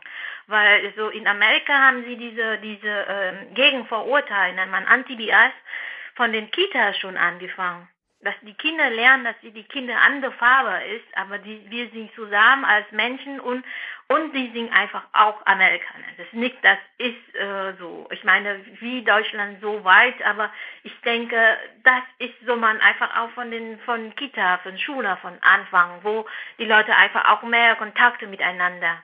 Und deswegen, also wir versuchen einfach auch schon viele Seminare, also interkulturelle Kompetenz, unterschiedliche Seminaren, aber ähm, ich denke, so dauert schon. Und ich denke, fangen wir es vielleicht einfach auch früher an, ist es doch besser. Weil Sie vorhin auch gesagt hatten, zu diesen Seminaren oder zu den Veranstaltungen von Ihnen, da kommen dann oftmals auch immer Menschen, die, die jetzt immer kommen und die halt gute Freunde ja. sind und Bekannte. Was, was, was glauben Sie, was, was müsste man denn machen, damit, damit wirklich noch mehr kommen und sich auch mehr drauf einlassen und auch mal interessieren dafür? Also ich, ich stelle halt auch ganz oft fest, dass viele sich dafür auch gar nicht interessieren und sagen, ah, lasst mich doch in Ruhe mit diesen Themen und äh, Hauptsache ich habe Arbeit und wirklich so diesen Horizont mal zu weiten von Menschen, dass die auch Interesse haben, dass es eben nicht nur ihre Lebenswirklichkeit gibt, sondern ganz viele. Also haben Sie da ein Rezept, was man da, was man da machen müsste? Also wir haben kein Rezept und das ist einfach auch, äh, ähm, wir versuchen immer unterschiedliche Veranstaltungen. Ich denke, hängen einfach auch von der Qualität von den Veranstaltungen ab. Also wir versuchen immer, das ist eine gute äh, Veranstaltung mit interessanten Anlässen. Zum Beispiel machen wir immer diese vietnamesische Neues Jahresfest. Also das heißt, äh, nennen auf Vietnamesisch ist Tet, Tetfest, also aber das ist, wir feiern nach unserem Mondkalender. Also das heißt nicht wir erste erste, es ist unser neues Jahrfest, sondern das ist normal äh, für, für, für, für, sagt man, so ein Kalender. Und dann haben wir noch Mondkalender nach diese zwölf äh, Tierzeichen. Also das ist auch ähnlich wie China. Und viele sagen, das ist äh, chinesische, Tet, äh, chinesische neues Jahrfest. Also als Vietnamesen, dass wir vermeiden das immer. Wir sagen, das ist Tet. Und dann in diesem, äh, es ist einmal im Jahr, haben wir einfach auch nochmal eine andere Gelegenheit. Also wir versuchen einfach auch nur die Kinder, die Kinder von den Kita, von den Schulen, und die bringen ihre Eltern, also die mit. Oder äh, wir versuchen einfach auch, wir haben bis diesem Jahr wird schon von der Universität Rostock hat den äh, vietnamesische Azubi aus Vietnam hier ähm, geholt, dass sie brauchen nochmal drei Jahre Ausbildung, dann nachher arbeitet sie als Pflegekraft in, in Rostock oder in mhm. Deutschland. Dann wir machen einfach auch mit den Jugendlichen und dann sagen, okay, laden deine Freunde ein, laden deine Bekannte ein, laden deine äh, äh, äh Kollegen äh, in der Klinik oder manche hat einfach auch nochmal Kontakt mit Patienten, wenn wir einfach als Veranstaltung, dann wir laden diese Leute ein. Also wir versuchen einfach auch immer für, egal von das Seminar oder Workshop und unterschiedlich, also bis zum Malen, bis zusammen Sinken oder so, das ist nur ein Teil. Also wir, wir machen viel mehr als das. Aber dann wir versuchen, das ist, äh, das ist nicht nur Migranten, sondern, sondern die, die, die deutsche Einheit ist da rein. Aber wir werden einfach auch immer sehr, sehr zufrieden. Das ist jeden Jahr ein paar neue Gesichter und das, das, das, das ist schon gut. Aber das ist dauert ewig. Ich habe, bin, äh, wie gesagt, in den Verein seit 2011, also nächstes Jahr ist fast zehn Jahre. Und mhm. ich denke, diese Arbeit, das braucht man wirklich viel, viel Geduld. Ja. Und ähm, ja, und, was ist einfach auch schwierig für uns ist, dass, äh, weil wir arbeitet ähm, ähm, mit dem Projektbezug, das heißt, also wir haben die Geldgeber und hängen von von von unser Geldgeber, dass sie überzeugt mit unserem Projekt, ob wir das Geld wieder nächstes Jahr bekommen oder nicht, oder diesem Projekt läuft gut, aber das Programm zu ändern, dann haben wir keine Chance mehr. Und das ist eine große Herausforderung für uns. Das heißt, wir haben einfach auch diese guten Mitarbeiter. Dann natürlich, wenn sie einfach auch besser äh, Gelegenheit, dann verabschiedet sie uns sofort. Und das ist äh, sehr, sehr schwierig. Und mit dem Projekt, niemand kann uns äh, versprechen, dass es nächstes Jahr ist, es geht weiter, weil Integration ist immerhin von Bund bis zum Kommunenebene, das ist eine äh, freiwillige Aufgabe, das ist kein Muss. Dann, wenn sie kein Geld, dann wollen sie äh, Geld sparen, dann, dann natürlich, dass sie muss die, die Pflichtaufgabe, sie nehmen nicht die freiwillige Aufgabe. Und ja. ich gar nicht, warum Integration, es ist freiwillige Aufgabe. Es soll einfach auch Pflichtaufgabe sein. Ja, also das heißt, wenn Sie sagen, was, was müsste besser werden, dann auf jeden Fall eine langfristigere Planungsmöglichkeit finanzieller Art und auch personeller Art. Was, was sind denn so gerade die Projekte, mit denen Sie sich aktuell beschäftigen? Also ich habe gesehen, ein ganz großer Bereich, da hatten Sie auch schon angesprochen, ist eben diese diese Sprachvermittlung, ähm, Sprachunterstützung, weil halt ganz viel auch über Sprache läuft, so wie es der Verein definiert. Äh, sind das gerade die größten, die größten Themen oder jetzt auch in Zeiten von Corona vielleicht, ich habe auch gesehen, Sie bieten jetzt viele digitale Sprachvermittlungsangebote an oder digitale Treffen, um halt ja die persönlichen ja. Kontakt zu ersetzen.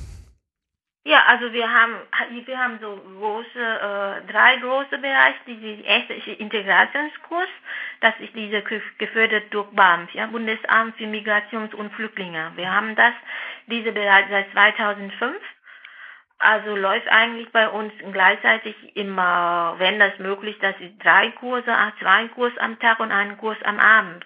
Aber wegen Corona-Zeit, das können wir das nicht weiter, äh, machen wir zuerst Pause und dann haben wir diese zweite Bereich, es ist allgemeinpolitische Bildung.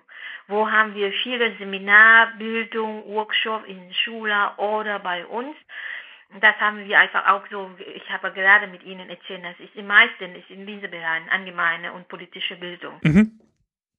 Und die äh, dritte große Bereich, das haben wir seit 2012, also diese Integrationskurs fangen wir 2005 an in den Verein. Diese allgemeinpolitische Bildung fangen wir seit 2001. Und in äh, ähm, Sprachmittlung das ist, haben wir äh, so große Bereiche, weil haben wir zwei Vermittlungszentralen. Das ist eine Vermittlungszentrale für Rostock und eine für Sprachmittlung für Vorpommern. Und haben wir noch Spin Digital und dieser Netzwerk für Sprachmittlung für den ganzen MV. Also dieser Konzept ist, ähm, ist so eigentlich, wir haben einen Sprachmittlerpool. Bisher für dieses Spin Rostock, wo ich direkt arbeitet, haben wir circa mehr als 100 äh, aktive Sprachmittler. Und wir decken mehr als 40 ähm, Sprache und Dialekt ab. Das heißt Schule, Krankenhaus, Jobcenter, Behörde. Wenn Sie brauchen eine Sprachmittler, wenn das Sprache, egal, schicken Sie einfach einen Auftrag an uns und wir werden einfach auch mit den Sprachmittlern kontaktieren und wir schicken Sie das vor Ort. Äh, und äh, wir machen einfach auch nachher die ganzen Verwaltung, Abrechnung mit den Sprachmittlern oder manche ähm, Ämter, wenn sie einfach auch als Projekt ähm, Fördergeld für uns, dann müssen sie äh, nicht bezahlen, die anderen müssen sie einfach auch nochmal bestimmte ähm, Honorarersatz uns bezahlen. Mhm. Und äh, aber um unser Sprachmittler sei, dann haben wir zuerst diese Aufnahmegespräch, diese diese Kompetenzfeststellung, also ob sie das ist fit auf Deutsch und dann einfach auch nochmal ihre Muttersprache auch. Und dann haben wir nochmal den Einsteigerseminar, wo sie nochmal richtig lernen, was ist die Aufgabe von den Sprachmittlern und was ist die Pflicht von den Sprachmittlern zum Beispiel. Das ist Anparteilichkeit, neutral, vollständig, Transparenz und Schweigpflicht, wenn sie im Einsatz. Also das heißt, wir versuchen, das ist unser Sprachmittler, die sind, wir, wir nennen das als Sprachmittler weil sie sind keine Dolmetscher in diesem Sinn. Sie sind keine, keine äh, abgeschlossene, studierte Dolmetscher, sondern sie unterstützen. Sie sind Migranten mit Migrantenhintergrund, aber sie hatten einfach auch sehr, sehr unterschiedliche von den Qualifikations-Background, also Hintergrund. Manche hat schon auch äh, als Professor in Syrien, Doktor, äh, manche auch Magister und manche äh, auch Bachelor, manche einfach auch äh, nur Schulabschluss zum Beispiel. Und sie arbeitet für uns als meistens als Honorarbase. Und ähm, also das haben wir angefangen mit unserem Spinnroster. Da war 2012, wo diese Ausländeranteil hier in Rostock damals ist noch geringer als jetzt. Und dann hatten alles gesagt, warum und wozu brauchen wir das. Aber das ist so langsam, merken Sie, das ist notwendig. Und was 2015 dann alles hier, den Ämterbehörde sind total zufrieden und sagt, oh, ganz stolz, das ist, das haben wir Sprint hier bei uns in, in Rostock. Spiegelt sich das auch wieder in der finanziellen Unterstützung, die Sie dann erfahren, oder ist das dann immer ja, nur projektbezogen? Auch, das haben wir weiter immerhin. Das ist äh, äh, Hansestadt Rostock ist einfach auch ein großer äh, Geldgeber für unser okay. Projekt, dieses Spinnluster. Deswegen, also ich denke, die die die ähm, Bereitschaft und einfach auch für diese Integrationsbereich, ich denke, Hansestadt Rostock äh, arbeitet äh, ziemlich stark dran. Okay, weil ich hatte es gerade schon Sorge, weil Sie gesagt haben, das ist dann, das wird dann immer gern genommen, aber ungern finanziert, dass das tatsächlich funktioniert. Das ist schon wirklich so. Und dann, das ist einfach auch unsere Herausforderung, dass nur, das ist diese ganzen äh, Überzeugungen arbeiten, ne? Es ist jedes Jahr nochmal zu sagen, das ist gut, das ist gut, dann das es geht weiter. Und sonst ähm, unterstützt sie, äh, werden sie hauptsächlich unterstützt durch ehrenamtliche Mitarbeiter, die das dann halt, die dann halt da mitarbeiten und, also und spenden vermutlich. Unser Projekt ist, ist eher äh, so, so gefördert von, von, von der Stadt von Hansestadt Rostock oder Landesmitte oder manche einfach auch von, äh, wie gesagt, von Bund oder mhm. von europäischer äh, Mitte. Also im Vergleich mit den anderen, ich denke, Sinhong ist ziemlich weit entwickelt, wenn man dann als Migranten-Selbstorganisation also man nennt das so, weil die meisten, die Mitglieder, ich, wie haben, Sie haben auch schon gesagt, dass ich einfach auch immer viel im Vertrag ähm, arbeite, also ehemalig ähm, Vertrag arbeite als, als Mitglied von unserem ja. Sinnhong-Verein. Und das ist ein großer Anteil von Migranten. Dann wir sind Migranten der Organisation, aber ich denke, wir arbeiten äh, von den ganzen anderen Niveau, von den ganzen professionellen Organisationen, sagt man so. Ja, und dass diese Finanzierung, wie gesagt, durch äh, Kommunen, Land, Bund und europäische Ebene, aber natürlich haben wir auch noch viele Ehrenamtliche. Und den Ehrenamtlichen muss ich einfach auch nochmal sehr dankbar sein, dass ich in vielen Ehrenamtlichen ist eigentlich auch immerhin diese vietnamesische ehemalige äh, Vertrag arbeite oder ihre Familie weil sie hat uns vielen geholfen, in dem Bereich dieser vietnamesische Kultur zu pflegen. Also sie macht jährlich mit uns diese Naestias Fest, diese Tätfest und sie machen einfach auch nochmal diese Mitheftfest, also das heißt eine Art von, von Ent, äh, Entenfest, ja, die nach dem, im, im, im, im August, das ist äh, äh, hier so fast wie in Deutschland. Das ist so mal Elternsache. Erntedankfest sowas? Dankefest, ja. Mhm. Mhm. Also die haben uns auch wirklich vielen geholfen. Und die, ich denke, die hat auch vielen gemacht, zum Beispiel in der Corona-Zeit. Da haben sie ihr Geschäft zugemacht, dann haben sie einfach wirklich in eine, eine Frau mit ihrer Gruppe, diese vietnamesische Frauengruppe und diese Unternehmen, äh, Stammtische, ähm, Gruppe, weil die gibt auch viele, äh, äh, also die diese einzelnen Geschäfte und dann sie einfach auch alles als Unternehmen. Ja? Dann haben sie äh, äh, diese äh, Maske genäht und geschenkt für, ah, ja. äh, äh, unterschiedliche Wohnfahrtverband und Krankenhaus. Also ich finde, das ist super, was sie macht. Wie viel, wie viele Mitarbeiter hat denn der Verein? Wie viele arbeiten da? Weil es die ganzen Angebote sind ja schon sehr beeindruckend, was da, was da gerade so ange, ähm, ja, also, im Angebot ist. Haben wir in Sienau fast 20 Angestellte, Mitarbeiter. Diese Arbeitszeit ist sehr unterschiedlich von 20 bis Vollzeit. 20 Stunden pro Woche bis Vollzeit, aber angestellt haben wir fast 20. Das ist schon beeindruckend, das ist viel. Also für das, ähm, dadurch, dass es wirklich aus einer Initiative gegründet wurde vor 30 Jahren und mittlerweile so ein breites Angebot bietet, ist das, ist das sehr beeindruckend, finde ich. Dankeschön, ich freue mich zu hören. Das ist einfach auch viel Kraft weil das ist nicht, dass es immer alles so gut läuft, wie gesagt, ja. Also das gibt einfach auch diesen Moment, das ist unser Verein.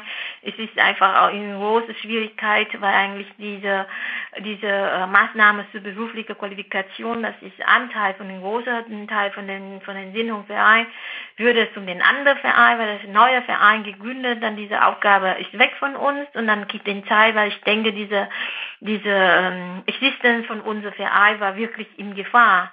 Und äh, dann haben wir eigentlich auch weiter gekämpft und das ist einfach auch äh, ziemlich äh, gut weiterentwickelt bisher. Ich denke, unsere Arbeit wirklich würde einfach auch anerkannt von den Verwaltungen, von den Politikern, von unterschiedlicher Ebene, einfach auch Kommunen und einfach auch äh, Landesebene. Und, und das freue ich mich sehr. Natürlich, ähm, dass ich viel Arbeit, unheimlich viel Arbeit Nee, und wenn Sie auch erzählt haben, also es ist viel Arbeit und es bleibt wahrscheinlich auch noch viel zu tun, was, was jetzt so erzählt, was Sie so erzählt haben, eben um ja das Zusammenleben weiterhin gut zu gestalten und zu verbessern. Ja, mhm. das ist noch viel Arbeit und ich eigentlich auch für mich, das wäre viel, viel besser, wenn, wenn, wenn diese, diese Aufgabe in den Integrationsbereich besonders ist, wie gesagt, ähm, keine freiwillige Aufgabe, sondern es ist, nennt man einfach als Pflichtaufgabe und und nochmal nicht zusammen mit den Medien. Wenn ich, ich wünsche mir immer, dass ich sie vielleicht berichtet nochmal ein bisschen mehr äh, äh, Best Practice und gute Beispiele, statt dass ich immer so schwarze malen. Haben Sie denn zum Abschluss noch eine Geschichte, wo Sie sagen, das ist, ähm, die erzähle ich immer gerne, das ist so ein schönes Beispiel, wie die Arbeit des Vereins oder auch das Zusammenleben sich verbessert hat oder geklappt hat? Gibt's, gibt's da was?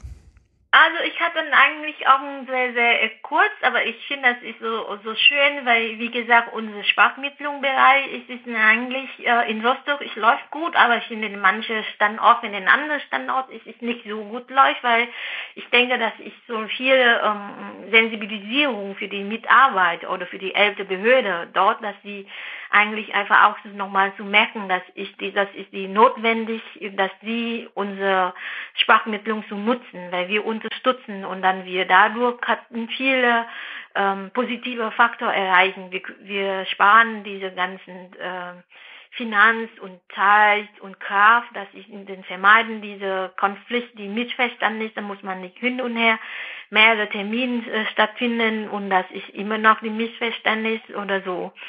Und, ähm, und ich habe das gesagt. Und ähm, eine, äh, und ich sage mal, das ist doch nochmal viel, viel Arbeit. Aber ich finde, das ist gut, weil dann eine Bekannte von mir, sie sagt, weißt du, dass ich bin eine unverbesserlich optimistische Mensch. Ich denke, das schaffen wir. denke ich, das schaffen wir, aber schaffen wir nicht allein. Das müssen wir einfach auch zusammenarbeiten. Das ist meine letzte Wort das ist ein, ein schönes, ein schönes Schlusswort auch für unser Gespräch. Ich, ja. ich bedanke mich sehr, Frau Wu, für Ihre Zeit, die Sie sich genommen haben und äh, uns Einblick gegeben haben in Ihre Arbeit und die Situation in Rostock und was Ihr Verein alles leistet. Vielen, vielen Dank. Ja, sehr gerne und dann viel Erfolg Ihnen auch. Dankeschön. Ja, dann tschüss.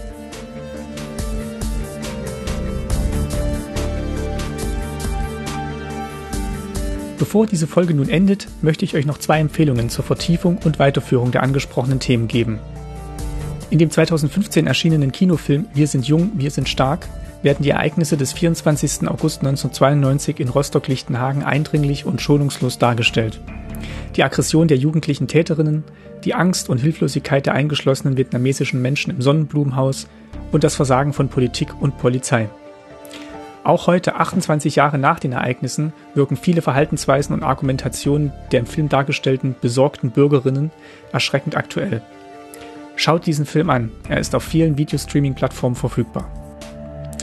Die zweite Empfehlung ist ein Podcast. In Rise und Shine schauen die beiden Journalistinnen Min Tu Tran und Vanessa Wu auf das vielfältige vietnamesische Leben in Deutschland heute. Persönliche Beobachtungen kommen dabei ebenso vor wie Perspektiven von Gästinnen aus Politik, Kultur und Gesellschaft. Wenn ihr also mehr über die Menschen mit vietnamesischen Wurzeln in Deutschland heute erfahren möchtet, das ist der Podcast für euch. Die zum Zeitpunkt der Aufnahme dieser Folge aktuelle Episode vom 15. Mai 2020 trägt den Titel Wie jetzt Masken nähen, in der die beiden den Beitrag vieler ehemaliger vietnamesischer Vertragsarbeiterinnen zur Bewältigung der Corona-Pandemie thematisieren. Hier ein kurzes Hörbeispiel. Ja, aber meine Tante hat auch massenhaft genäht und echt, also ich kenne fast keine äh, vietnamesische Frau der ersten Generation, die gar keine Masken näht. Also so aus meinem Bekanntenkreis, von meinen Eltern und so weiter. Mhm. Alle haben irgendwas genäht, das ist richtig krass. Ja. Und besonders bewegend daran finde ich halt, dass viele von ihnen, also jetzt dann mehr also in meinem Milieu, ähm, als VertragsarbeiterInnen in die DDR gekommen waren und dort auch in der Textilindustrie gearbeitet haben. Das heißt, ähm, sie beherrschen ihr Handwerk, sie können es eigentlich richtig gut, sie haben es damals gelernt. Mhm. Und viele davon sind dann nach der Wende halt in andere Bereiche gewechselt, in die Gastronomie, in Einzelhandel, manche auch in die Pflege oder machen sonstige Dienstleistungen. Aber jetzt eben haben sie in der Corona-Krise die Not an Schutzausrüstung gesehen und sind an ihre Nähmaschinen zurückgekehrt. Mit ein paar Personen, die neuerdings Masken nähen, haben wir für die Folge vorab gesprochen. Zum Beispiel Pham Tu Hui, Hallo, ich bin Tukui Pham, Inhaberin des Vegan Square Being Restaurants in Köln. Ich nähe Stoppgesichtmasken seit Mitte März dieses Jahres, als ich meinen Laden aufgrund des Virus schließen musste. Ich nähe die Masken für bedürftige Stellen wie Alterheime, Tierheime etc. Das finde ich richtig, richtig cool. Also wir haben sie auch gefragt, warum sie das macht. Weil jeder in dieser Situation mithelfen sollte, sofern es möglich ist. Ich habe bislang äh, ca. 500 Gesichtsmasken schon genäht und verschenkt. Bleibt gesund. Hören und abonnieren könnt ihr den Podcast überall, wo ihr Podcasts findet. Den Link zur Website von Reis und Schein mit allen weiteren Infos packe ich euch in die Shownotes. Ich bedanke mich für eure Zeit und bei meinen Gästinnen und Gästen in dieser Folge. Hai Blum, Wutan Wan und Frank Meissner. Danke auch an Wolfgang Wörle für sein Stück Ambient One, das den Soundtrack zum Podcast bildet. Danke auch an Ulrike Kretzmer für das Coverbild zu dieser Episode und an das DDR-Museum für die Unterstützung und die Kooperation für das Objekt zur Folge. Die Links zu den besprochenen Objekten findet ihr neben allen anderen Links in den Shownotes zu dieser Folge. Und natürlich auch ein großes Dankeschön an euch, die ihr den Podcast finanziell unterstützt. Wir freuen uns sehr über jeden Betrag, der per PayPal oder direkt per Überweisung zum Fortbestehen des Formats beiträgt. Seit der letzten Folge haben uns Manuel, Robert, Jan, Jens, Anne und Mirko, Martin, Mario und Christoph unterstützt. Vielen Dank. Wenn auch ihr etwas in den Hut werfen möchtet, unter www.staatsbürgerkunde-podcast.de findet ihr alle Infos unter dem Link Unterstützen. Und falls euer Podcatcher diese Funktion unterstützt, könnt ihr auch direkt über den entsprechenden Button bei dieser Folge einen Betrag eurer Wahl via PayPal beitragen. In den Shownotes findet ihr außerdem Links zu den beiden Vereinen meiner Gästinnen, die sich ebenfalls über eure Spenden freuen werden. Ich würde mich freuen, wenn ihr die Arbeit von Hai Blum und Wutan Wan unterstützt. Wie immer sind wir gespannt auf eure Kommentare zu dieser und anderen Episoden auf der Website. Auch ein Kommentar bei Apple Podcasts hilft uns, sichtbarer für neue Hörerinnen zu werden und gefunden zu werden. Daher unsere Bitte, wenn ihr uns unterstützen wollt, muss das nicht immer finanziell sein. Empfehlt uns gerne weiter, kommentiert und teilt diese Folge. Das hilft ebenso. Ein großes Dankeschön von uns fürs Zuhören und bis zur nächsten Folge. Tschüss, euer Martin.